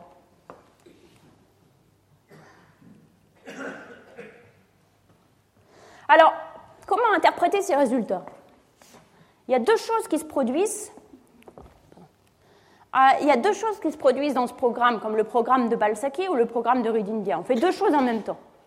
D'une part, on recrute un volontaire, une jeune femme, en général, parfois ce sont des jeunes hommes, surtout dans les régions rurales, mais c'est quand même souvent des jeunes femmes, euh, qui ont beaucoup d'énergie, qui ont beaucoup de motivation, qui veulent absolument que les enfants réussissent. Et on leur donne, donc d'une part, on a un nouveau, euh, euh, un nouveau groupe de gens très motivés pour travailler avec les enfants. D'autre part, on change leur mission. C'est-à-dire l'enseignant, son, travail, c'est de faire le programme, même si les enfants ne, ne, suivent pas ce qu'il fait. Tandis que le Balsaki, son travail, c'est d'apprendre à lire aux enfants qui ne savent pas lire. Donc on a changé deux choses en même temps. On a changé la motivation et on a changé la définition du, et la pédagogie. Donc, c'est pas forcément. On sait que c'est utile de faire ce programme, c'est une chose, mais c'est pas de point de vue de, connaissance, on n'en a pas appris assez pour recommander une politique, puisque par exemple, si c'était vraiment la pédagogie qui était importante, on pourrait enseigner aux enseignants cette, euh, nouvelle, technique. On pourrait expliquer aux enseignants que leur travail, qu'il faut qu'ils prennent les enfants qui ne savent pas lire et qui se concentrent sur la, lecture. Donc ce serait bien de pouvoir séparer les deux. Alors pour séparer les deux, d'une part pour voir si ces résultats étaient réplicables, duplicables dans d'autres contextes, et pour séparer les deux, euh, nous sommes allés donc au Kenya pour, euh, euh, pour mettre une expérience en place qui nous permettait de regarder les deux bien séparément. Alors c'est le programme qu'on appelle le programme de l'instituteur supplémentaire, puisqu'il implique de mettre un instituteur supplémentaire. Donc comme je l'ai dit, avec l'éducation primaire gratuite, les classes au Kenya sont maintenant très grandes. On en a 80 enfants par, par classe en classe de CP, des classes vraiment énormes. Alors la raison pour laquelle on a ces très grandes classes, c'est qu'il y a beaucoup d'enfants qui sont venus à l'école, mais le, gouvernement n'a pas le budget pour recruter des enseignants. Donc en fait, on a à la fois beaucoup d'enseignants au chômage et beaucoup de grandes classes. En même temps, les écoles, traditionnellement, ce que faisaient les écoles quand elles avaient des classes trop grandes, c'est qu'elles faisaient cotiser les parents pour recruter un enseignant localement. Mais aujourd'hui, elles ne peuvent plus le faire parce qu'elles n'ont plus le droit de demander aux parents des cotisations. Donc elles ont l'expérience de faire ça, mais elles n'ont aujourd'hui plus les moyens de le faire. Euh, à moins que quelqu'un leur, les finance. Donc ce que nous avons fait, c'est que nous sommes allés avec une ONG euh, du Kenya voir la Banque mondiale et nous les avons persuadés de donner de l'argent à cette ONG pour recruter, pour, pour les donner aux écoles au conseil d'école, conseil parents-professeurs, pour recruter euh, de nouveaux enseignants. Parmi ces enseignants qui sont qualifiés, mais au chômage. Et l'idée, c'était que ce nouvel enseignant devait travailler en classe de CP, donc pour faire passer la classe de 80 en moyenne à 40 en moyenne. Donc ces écoles ont recruté euh, des écoles euh, des, enseignants qui étaient parfaitement qualifiés, mais jeunes, expérimentés, et qui n'avaient qu'un contrat d'un an renouvelable euh, si les écoles étaient contentes d'elles. nous avions un budget pour deux ans pour chaque école. Donc ça, c'est le programme de base. Alors, ce qu'on aurait pu faire, c'est simplement euh, donc choisir. Euh, nous avons réussi à avoir un budget pour 140 écoles. Donc, les a choisi au hasard parmi 240 écoles. On aurait pu en rester là. Mais ce que nous avons fait, en collaboration avec les écoles, c'est essayer de comprendre comment utiliser au mieux cette nouvelle ressource. Donc ça nous donne le, schéma suivant pour l'expérience. Donc on a d'abord deux groupes. On a le groupe qui ne reçoit pas d'enseignants supplémentaires et le groupe qui reçoit un enseignant supplémentaire. À l'intérieur du groupe euh, qui reçoit un enseignant supplémentaire, on séparait les écoles en deux groupes. Un groupe où nous avons les écoles ont fait des groupes de niveau, et un groupe où les écoles n'ont pas fait de groupe de niveau. Donc vous avez une classe de 80 et vous la séparez en deux. Il y a plusieurs manières de le faire, mais on peut se concentrer sur deux.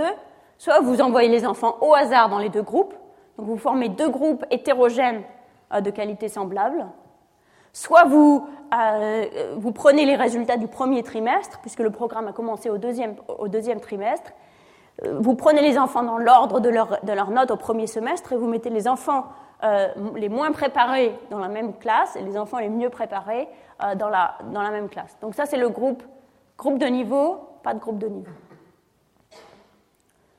C'est première division. Ça, ça nous permet de, dire quelque chose sur la pédagogie, c'est-à-dire de dire quelque chose sur est-ce que le problème euh, auquel les écoles font face, c'est qu'elles ont une population qui est trop diverse euh, pour que les enseignants puissent vraiment et faire effectivement leur travail. Deuxième euh, question qu'on peut se poser, c'est cette question de la motivation. Est-ce comment comparer Est-ce qu'on peut comparer les performances de l'enseignant euh, jeune et expérimenté, mais très motivé, puisqu'il a un contrat que d'un an et qui veut faire ses preuves pour peut-être potentiellement être régularisé par la suite, euh, versus l'enseignant régulier?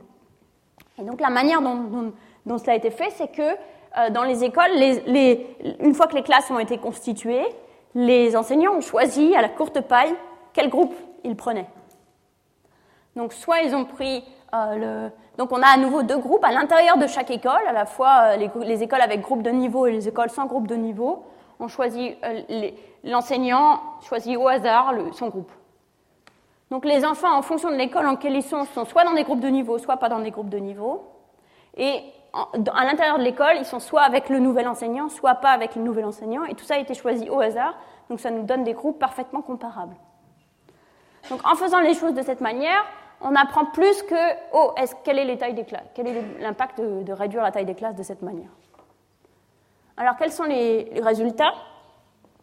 Alors, donc, on peut se concentrer. Par exemple, si on veut savoir l'impact des groupes de niveau, on peut, comparer tous ces enfants à tous ces enfants.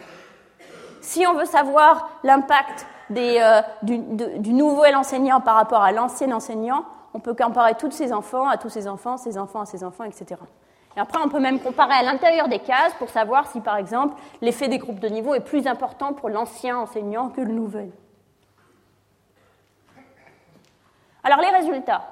Donc, si on fixe le type d'instituteur, ancien ou nouveau, et la taille des classes, donc qui sont toutes à peu près 40, les résultats augmentent de 14% d'un écart type, donc un effet moyen, mais quand même réel, euh, en passant au groupe de niveau. Donc les groupes de niveau, qui ne coûtent rien du tout, hein, puisqu'il s'agit juste de réorganiser les enfants, augmentent l'écart type en moyenne de 14%. Ce qui est important, c'est que c'est un effet qu'on observe à la fois pour les enfants les plus forts et pour les enfants les plus faibles. Parce que l'inquiétude souvent dans les groupes de niveau, c'est que ça va être très bien pour les enfants les plus forts, mais pas du tout bien pour les enfants les plus faibles, qui vont se retrouver entre eux et qui vont donc pas bénéficier des connaissances de, de leurs voisins. Alors il est tout à fait possible que euh, euh, ces résultats ne se généralisent pas euh, à un pays comme la France. Mais ici, où l'hétérogénéité semble être un problème, l'effet est aussi important pour les élèves initialement les plus faibles ou pour les élèves initialement les plus forts. C'est donc, bien une question de, pédagogie, on parle d'homogénéité de la classe, et en fait on peut le voir en regardant ce que les enseignants font dans la classe et en particulier avec des, avec des, observations de, de, la pédagogie. Donc on, se met dans la classe, on regarde ce que fait l'enseignant, et aussi en regardant où les enfants ont fait des progrès. Et on voit que pour les enfants faibles, les, le groupe de niveau les a vraiment aidés à maîtriser les compétences de base. Pendant que pour les enfants forts, les groupes de niveau les ont aidés à maîtriser des connaissances plus, euh, plus développées. Deuxième chose, les nouveaux instituteurs, qui sont jeunes et motivés, mais qui ont moins d'expérience. Donc là, on fixe maintenant la taille de la classe et l'organisation. Et les résultats des élèves des nouveaux instituteurs sont 18% d'un écart type supérieur aux élèves des instituteurs habituels. Donc ça, en termes de coût-bénéfice, c'est excellent parce que les nouveaux instituteurs sont payés à peu près un quart des anciens instituteurs. Euh, mais évidemment, c'est trompeur comme, euh, euh, comme conclusion parce que la raison pour laquelle les nouveaux instituteurs sont très motivés, c'est parce qu'ils espèrent devenir, être à nouveau régularisés. Donc, si on supprimait la régularisation, on supprimerait la motivation. Donc, il ne faut pas conclure de là qu'il faudrait remplacer tous les, tous les instituteurs titularisés par des, des instituteurs sous contrat. Ce que ça nous apprend, je pense que ce qu'on peut, donc il faut faire attention à ça, je ne tiens pas à cette généralisation. Ce qu'on peut dire, c'est que ça montre que la motivation marche. Donc ça montre qu'il est important de trouver des moyens de motiver les enseignants existants. Et euh, alors comment, maintenant qu'on sait qu'il est important de, motiver les enseignants existants, euh, comment pouvons-nous le faire? Alors, un programme qui a été assez, euh, qui est assez populaire aujourd'hui, que ce soit euh, euh, aux États-Unis ou dans les pays en développement, c'est d'offrir des primes aux enseignants en fonction des résultats des élèves. c'est le, le, programme, juste pour dire que c'est pas, pour, donner un exemple, que c'est une politique qui est suivie de manière très, très sérieuse aux États-Unis le, programme No Child Left Behind, qui est la réforme de l'éducation de, George Bush, euh, n'offre pas des primes, mais des primes négatives, c'est-à-dire les, les, enseignants sont vraiment punis quand les élèves euh, réussissent mal. Donc c'est quelque chose qui est une politique, c'est, euh, je vois avec le bruit dans la salle que c'est pas une politique qui est très populaire dans cette salle, mais c'est une politique qui est très populaire dans le monde. Donc il est important de, il est important de voir où elle mène. Alors, les résultats sont en fait tout à fait euh, mixtes, même plutôt négatifs que mixtes, sur l'impact de, ces politiques. Alors, ce qu'on voit, donc il y a deux études, une au Kenya, une en Inde, avec des résultats assez similaires, qui montrent que donc ce qu'elles évaluent comme type de programme, ce sont des programmes qui euh, euh, donnent aux enseignants une prime si les enfants arrivent, si les enfants sont euh, les meilleurs euh, en comparant à un autre groupe d'écoles. Donc c'est une espèce de compétition entre les écoles d'un district et les meilleures écoles. Les enseignants obtiennent une prime assez importante. Alors une première étude au Kenya a montré que dans le court terme, de fait, c'est favorable, les enfants euh, réussissent mieux aux examens. Mais ces progrès ne, sont pas durables. Dès que le programme est supprimé, l'année prochaine, tous ces gains ont disparu. Alors pour, comprendre, pour, euh, interpréter ce, que, ce fait, il faut que je vous dise que les autres programmes que, dont je vous ai montré les impacts, les programmes sont persistants. C'est-à-dire une fois que les enfants ont appris quelque chose, ils le gardent et ça leur sert les années suivantes. C'est-à-dire, par exemple, les enfants de les groupes de niveau, on a, le, le programme avait lieu pour les classes de CP et CE1. Et puis après le CE2, ils vont dans leur classe normale. Mais à la fin du CE2, quand on les teste, ils sont toujours en avance par rapport aux d'autres enfants de CE2 qui n'ont pas, pas, été dans les groupes de niveau. Donc, euh, une mesure efficace, on peut le dire, est efficace par la suite quand elle, euh, quand elle s'arrête parce qu'elle a renforcé les bases de, des enfants. Et là, pour les, pour les primes scolaires, les primes aux, enseignants, ce n'était pas le cas. Et quand on regarde en détail, on se rend compte que les enseignants ont, mis, ont, utilisé toute une série de petites euh, manipulations qui permettaient d'augmenter les, résultats. Donc, par exemple, en apprenant aux enfants qu'il faut toujours répondre aux questions, parce que les enfants étaient pénalisés pour les questions blanches, donc il faut toujours répondre. Euh, en faisant des, ils ont organisé des sessions d'entraînement à l'examen juste avant etc. Euh, une, autre étude en Inde avec des résultats assez similaires, bien qu'elle soit interprétée un peu plus positivement, de manière un peu plus positive dans ce cas, et euh, beaucoup d'études aux États-Unis qui montrent que euh, ces manipulations sont fréquentes. Ça va de nourrir mieux les enfants le jour des examens, à empêcher les enfants de, prendre les tests, ou même quelque chose qui est très répandu, de, dire que les enfants sont euh, special education, euh, pour, ça veut dire qu'ils ont des besoins spécifiques. Donc pour, pour dire ils peuvent pas, ils, ils, sont trop faibles, ils peuvent même pas passer les examens. enfin des conséquences réelles pour les enfants, parce que du coup les enfants doivent changer de classe et aller dans une special education class, donc ça peut être extrêmement pernicieux. Il y a même des, des, euh, des exemples de tricherie. euh. Donc tout ça veut dire que les, les- les- les primes basées sur la performance des, des enseignants, euh, euh, les résultats sont, plus que mixtes.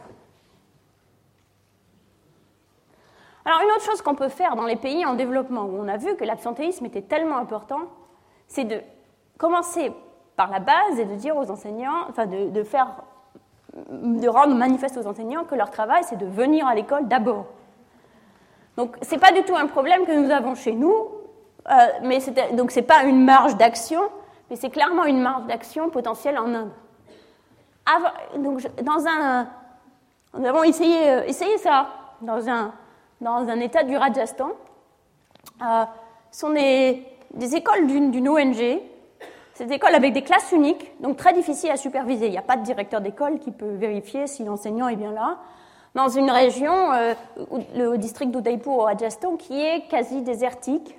Euh, donc euh, tout, tout, tout est loin. Donc c'est très difficile pour l'ONG de rendre visite aux, aux enseignants régulièrement. Le résultat, c'est euh, avant l'intervention, euh, le taux d'absentéisme des, instituteurs s'est élevé à 40%.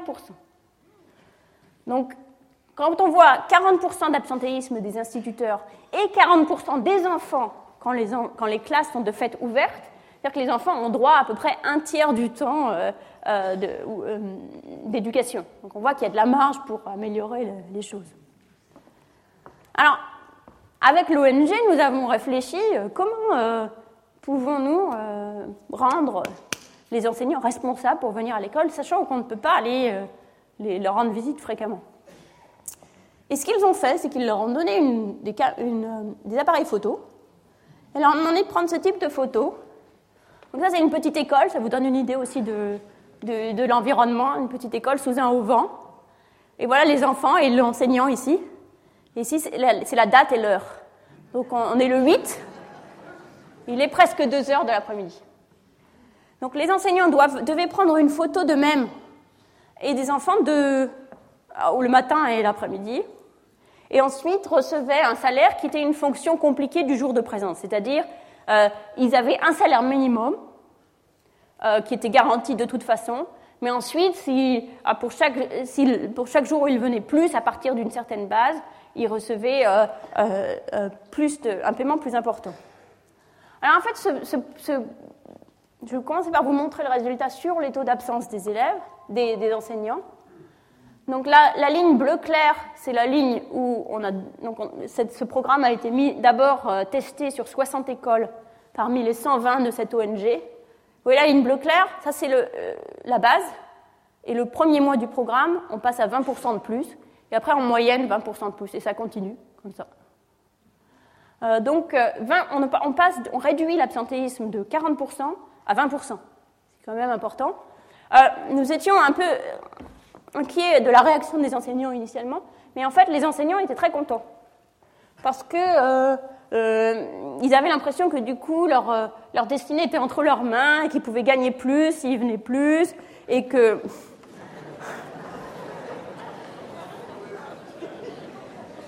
Ah, euh, en particulier, ils pouvaient refuser, euh, ils pouvaient refuser euh, parce que l'enseignant est souvent la, seule personne, la seule personne qui est, la seule personne qui, qui, qui, sait lire, une des seules personnes qui sait lire et écrire dans un village.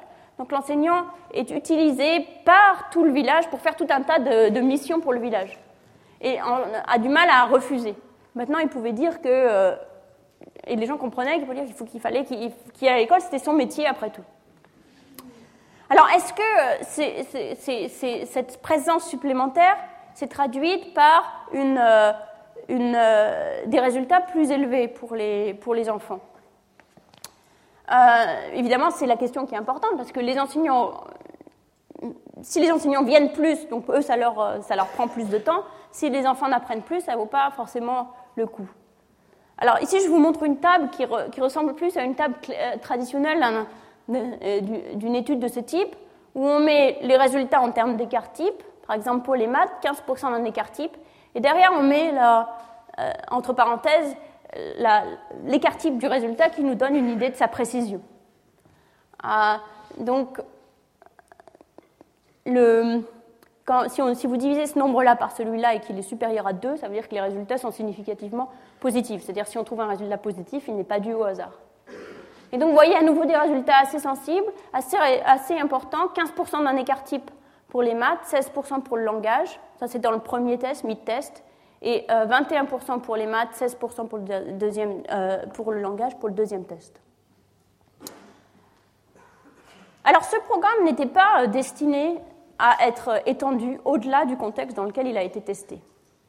Il était destiné à montrer, il, pouvait être, il était utile pour l'ONG qui de fait l'utilise, toujours, mais euh, il, serait quasiment impossible de, euh, de l'étendre à tout un système éducatif.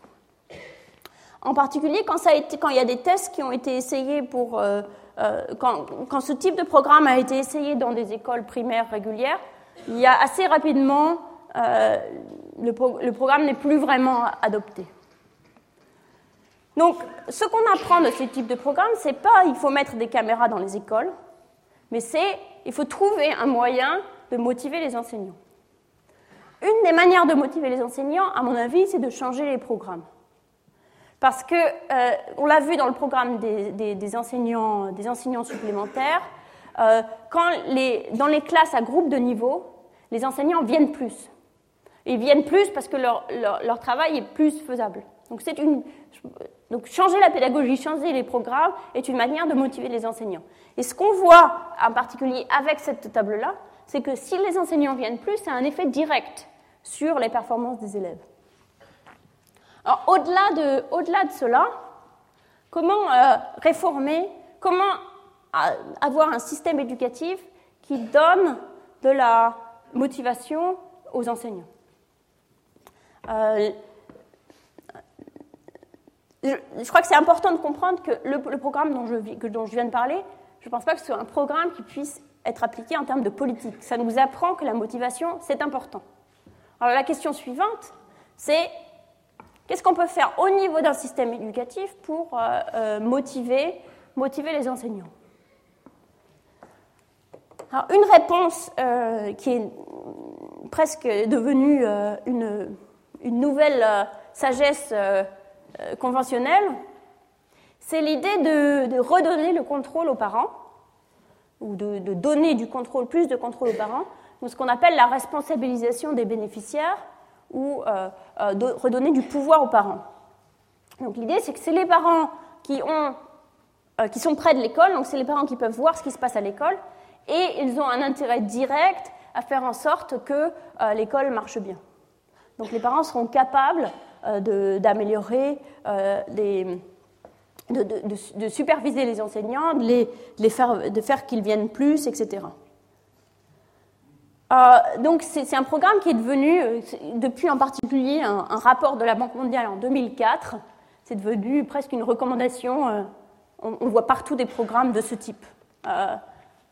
Alors, qu'est-ce qu'on sait sur le type de programme, si ça peut marcher ou pas?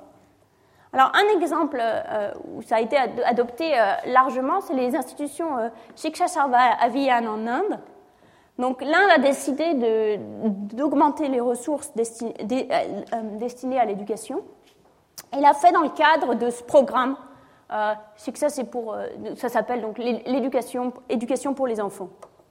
C'est la traduction, plus ou moins approximative.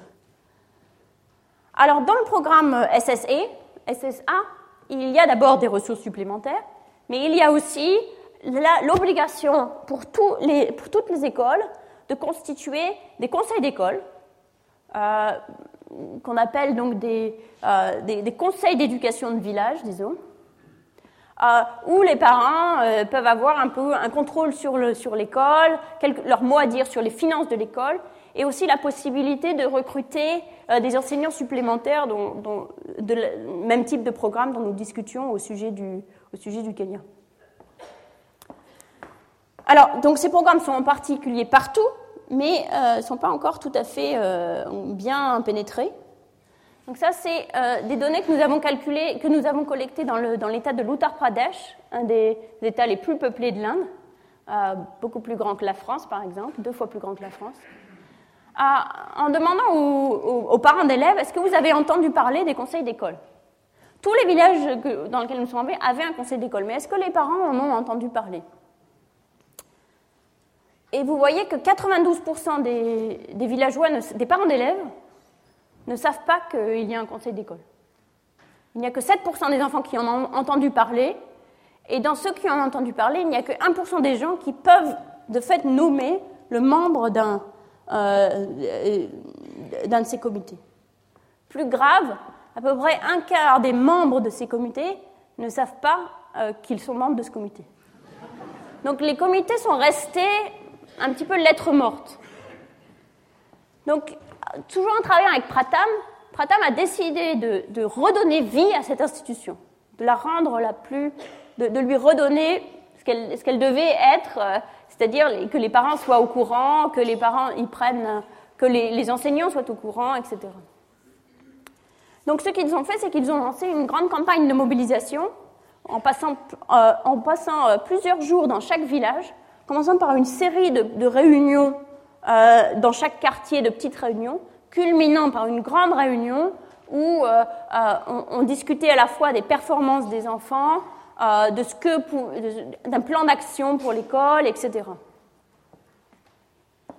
Alors ces programmes, je, vous, ai parlé du programme Read India, c'était dans le même contexte, c'est-à-dire dans certains villages, ils, ont, ils se sont basés sur ce terreau pour trouver des volontaires pour le programme Read India. Mais le, programme n'a pas. Euh, mais dans les, donc, donc, le programme a bien été utile pour mobiliser les parents quand il y avait une direction claire pour leur énergie. C'est-à-dire ça a permis de, recruter des volontaires qui ont ensuite pu euh, travailler avec les enseignants d'ailleurs dans le programme India. Mais sans autres euh, pistes, le programme n'a pas eu d'effet, ni sur l'implication des parents dans les écoles dans le futur, ni sur les résultats. Donc, dans ce contexte-là, le simple fait d'avoir des, des, comités d'éducation de village, même s'ils sont maintenant habités et, euh, connus par les parents, euh, n'a eu aucun effet sur, sur l'éducation. Donc c'était un petit peu décevant. Il y a d'autres contextes où euh, les, choses ont mieux marché, en particulier l'expérience que je vous ai montrée précédemment sur l'instituteur de village, dans un groupe dont je n'ai pas discuté quand je vous ai montré le schéma expérimental, c'est un groupe où on compare, euh, dans certaines écoles, une ONG est venue pour, expliquer au conseil d'école comment utiliser cette nouvelle ressource, cet enseignant. Et dans ces écoles-là, euh, les résultats ont été meilleurs pour tout le monde, à la fois pour les enfants qui ont travaillé avec le nouvel enseignant et pour les enfants qui ont travaillé avec, avec l'enseignant ancien. Donc, euh, des résultats qui sont ici positifs. Il y a d'autres euh, mesures qui sont un petit peu de ce type, comme des programmes qui s'appellent des programmes, euh, souvent on appelle ça euh, tableau de bord, des programmes tableau de bord, où les, enfants, les, parents, un tableau de bord pour l'école est préparé chaque année, et il y a une, réunion où le tableau de bord est discuté entre les parents et les enseignants. Donc, pour l'instant, on ne sait pas exactement dans quel contexte ce type d'expérience marche, dans lequel il ne marche pas. Une autre mesure que euh, euh, la Banque mondiale propose euh, fréquemment, c'est la, privatisation. Le, financement public de l'éducation n'implique pas nécessairement le fait, que les écoles soient publiques. certains pays, comme le Chili par exemple, ont un financement public de l'éducation, mais ont un grand nombre d'écoles privées, et les enfants reçoivent des bons qu'ils peuvent apporter à l'école privée pour payer l'école privée. Donc, c'est une politique qui est, souvent, euh, qui est souvent recommandée. En France, notre politique n'en est pas si éloignée que cela, puisque les écoles privées sous contrat ont, une, euh, ont, ont un financement qui est une fonction du nombre d'élèves qu'ils ont. Donc, évidemment, en France, on a un système de, qui ressemble d'assez près à celui du Chili, où on a le choix entre l'école publique ou l'école privée, et jusqu'à un certain niveau, un financement est offert, un financement public est offert. Alors quel est l'effet de, cela? Alors on a, des, on a des études, mais qui sont des études qu'on appelle d'équilibre partiel. C'est-à-dire, souvent, ces programmes, ces programmes sont souvent d'abord essayés sur des petites échelles où le gouvernement met à la disposition des enfants un certain nombre de places. Et parce qu'il y a plus de candidats que de places, euh, met en œuvre une loterie pour, euh, pour attribuer les places. Donc après, on peut comparer les enfants qui ont bénéficié de ce bon. Ça, c'est pas pour des raisons d'évaluation que c'est fait, mais une fois que c'est fait, on peut comparer les, les, les, les, enfants qui ont bénéficié de ce bon de ceux qui n'ont pas bénéficié. Alors on voit que les enfants qui bénéficient d'un bon pour s'inscrire dans une école privée ont de fait plus de chances de s'inscrire dans une école privée. Leurs résultats sont meilleurs, euh, à la fois immédiatement et euh, en fin de scolarité. On voit qu'ils ont plus de chances de finir le lycée. On a vu qu'en que, euh, en, République dominicaine, il y a beaucoup d'enfants qui arrêtent l'école. C'est la même chose en Colombie. Au niveau du lycée, il y a beaucoup de gens qui arrêtent l'école. Ici, donc, ils ont plus de chances de finir le lycée. Et s'ils finissent le lycée et qu'ils passent l'équivalent du bac, ils ont aussi des résultats meilleurs au bac. Mais le fait que les enfants qui reçoivent la loterie fassent mieux que les enfants qui ne, gagnent pas la loterie ne nous dit pas grand-chose sur ce que serait l'effet d'un système de bons qui serait généralisé à l'ensemble d'un marché. La raison est que dans le système, dans un cas de loterie, on garde tout le système tel qu'il est et on déplace un enfant d'un endroit à l'autre. Mais s'il y avait un système de loterie partout, ça aurait des effets sur euh, l'offre publique. Peut-être que l'offre publique se détériorerait parce que tous les enfants qui ne sont pas capables d'aller dans l'école privée resteraient, ou peut-être qu'elle s'améliorerait parce que l'effet de compétition serait positif. Mais en tout cas, c'est potentiellement très inquiétant de passer de l'équilibre partiel à l'équilibre général. L'équilibre général, c'est ce qui se passe dans un marché dans son ensemble quand on change les règles de fonctionnement du marché. Et pour cela, pour le savoir, il faudrait comparer des marchés qui ont un système de bons généralisé à des marchés qui ne l'ont pas. Et pour l'instant, il n'y a pas d'expérience euh, de ce type. Donc on n'a pas vraiment la réponse à cette question. Euh, il y a une expérience en cours en Inde qui, euh, le fait au niveau, au niveau du village. Quelque chose qu'il faut rajouter à cette question, cela dit, c'est que dans certains pays qui n'ont pas de système de bons, où les enfants sont laissés à eux-mêmes, s'ils veulent aller dans le secteur privé, c'est à eux de payer euh, l'ensemble de, ces frais. Euh, dans certains pays, il y a une, privatisation partielle qui existe déjà euh, de facto. Par exemple, dans cinq des grands États de l'Inde, comme le Maharashtra, l'Uttar Pradesh, dans les régions urbaines, plus de la moitié des enfants sont inscrits dans le privé. Ça, c'est une réponse au, euh, à l'état de, l'école publique qui est considérée, comme beaucoup de parents, même pauvres, comme étant insuffisant. C'est aussi une réponse à une grande offre privée euh, complètement dérégulée et absolument pas euh, encadrée. Donc, quand on réfléchit, c'est la même chose au Pakistan où un tiers des enfants sont déjà scolarisés dans le privé, et c'est vrai même pour des enfants très pauvres.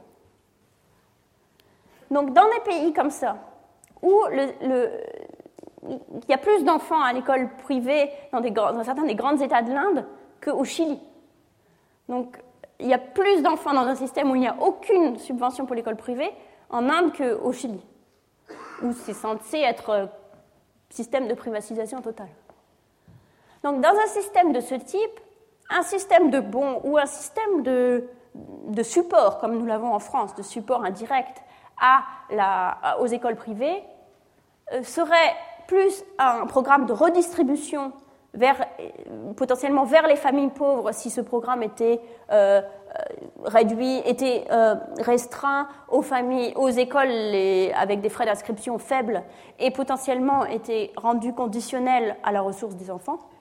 Donc ce serait plus un programme de redistribution prenant acte du fait que l'école publique ne, n'a pas les performances que les parents euh, euh, désirent, qu'un système pour changer les choix scolaires. Donc il faudrait plutôt y réfléchir dans ce contexte-là.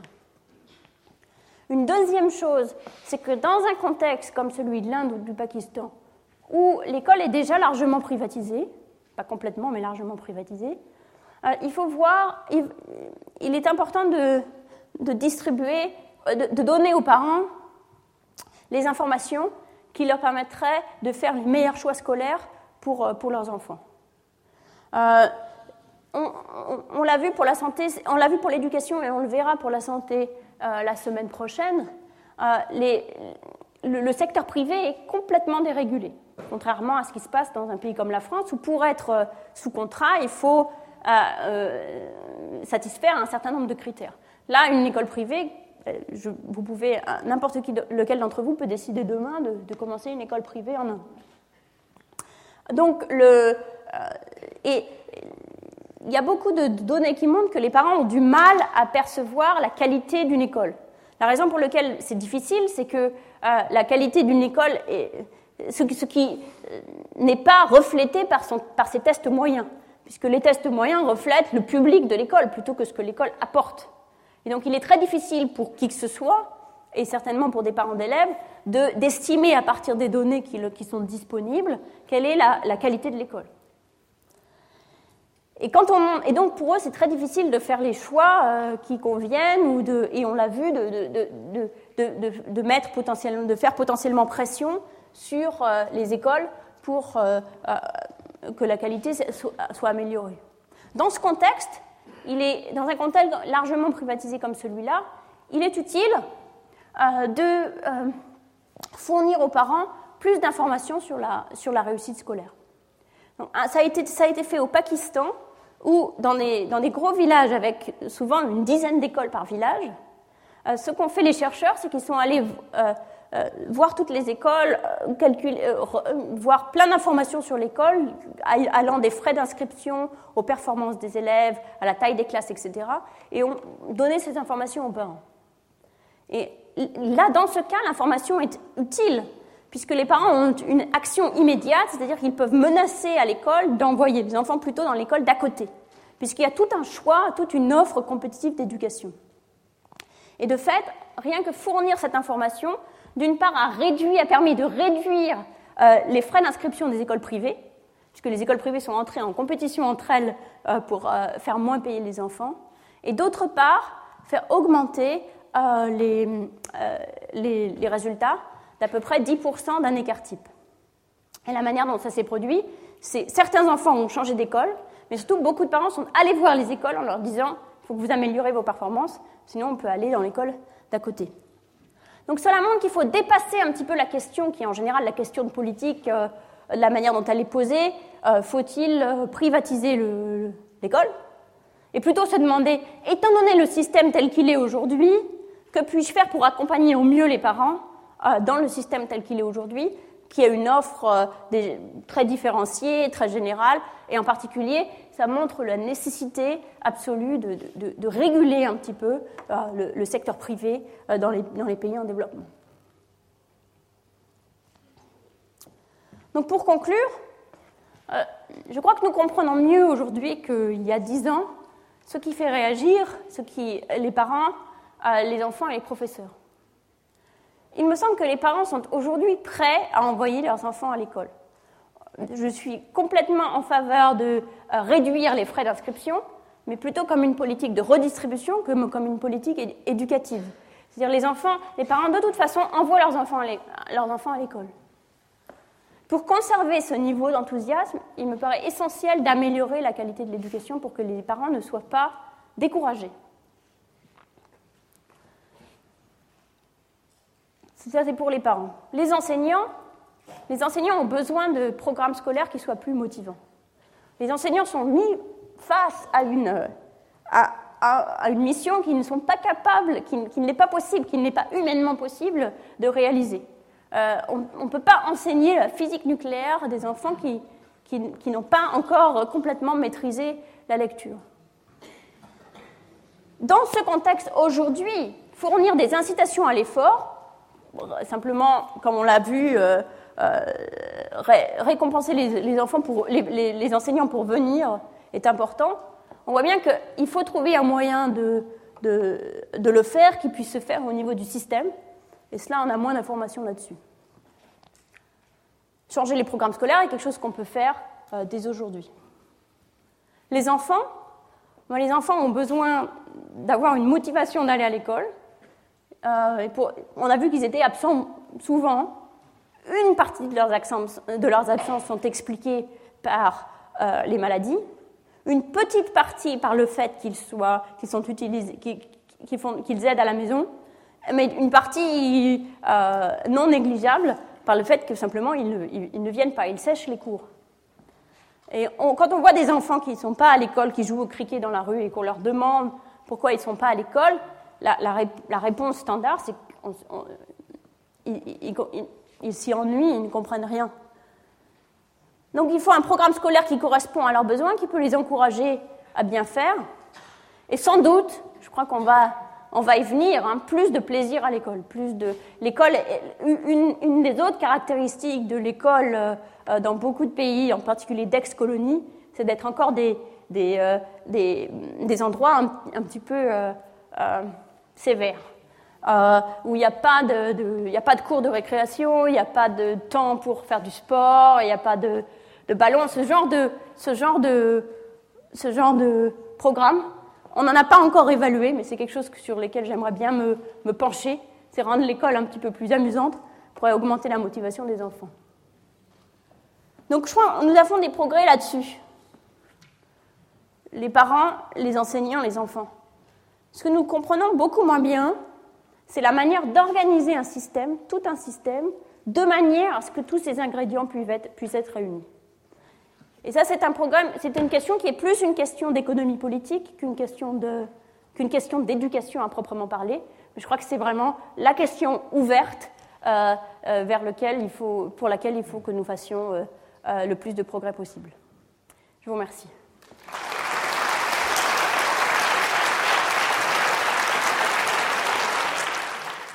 Retrouvez tous les contenus du Collège de France sur www.colège-2-france.fr.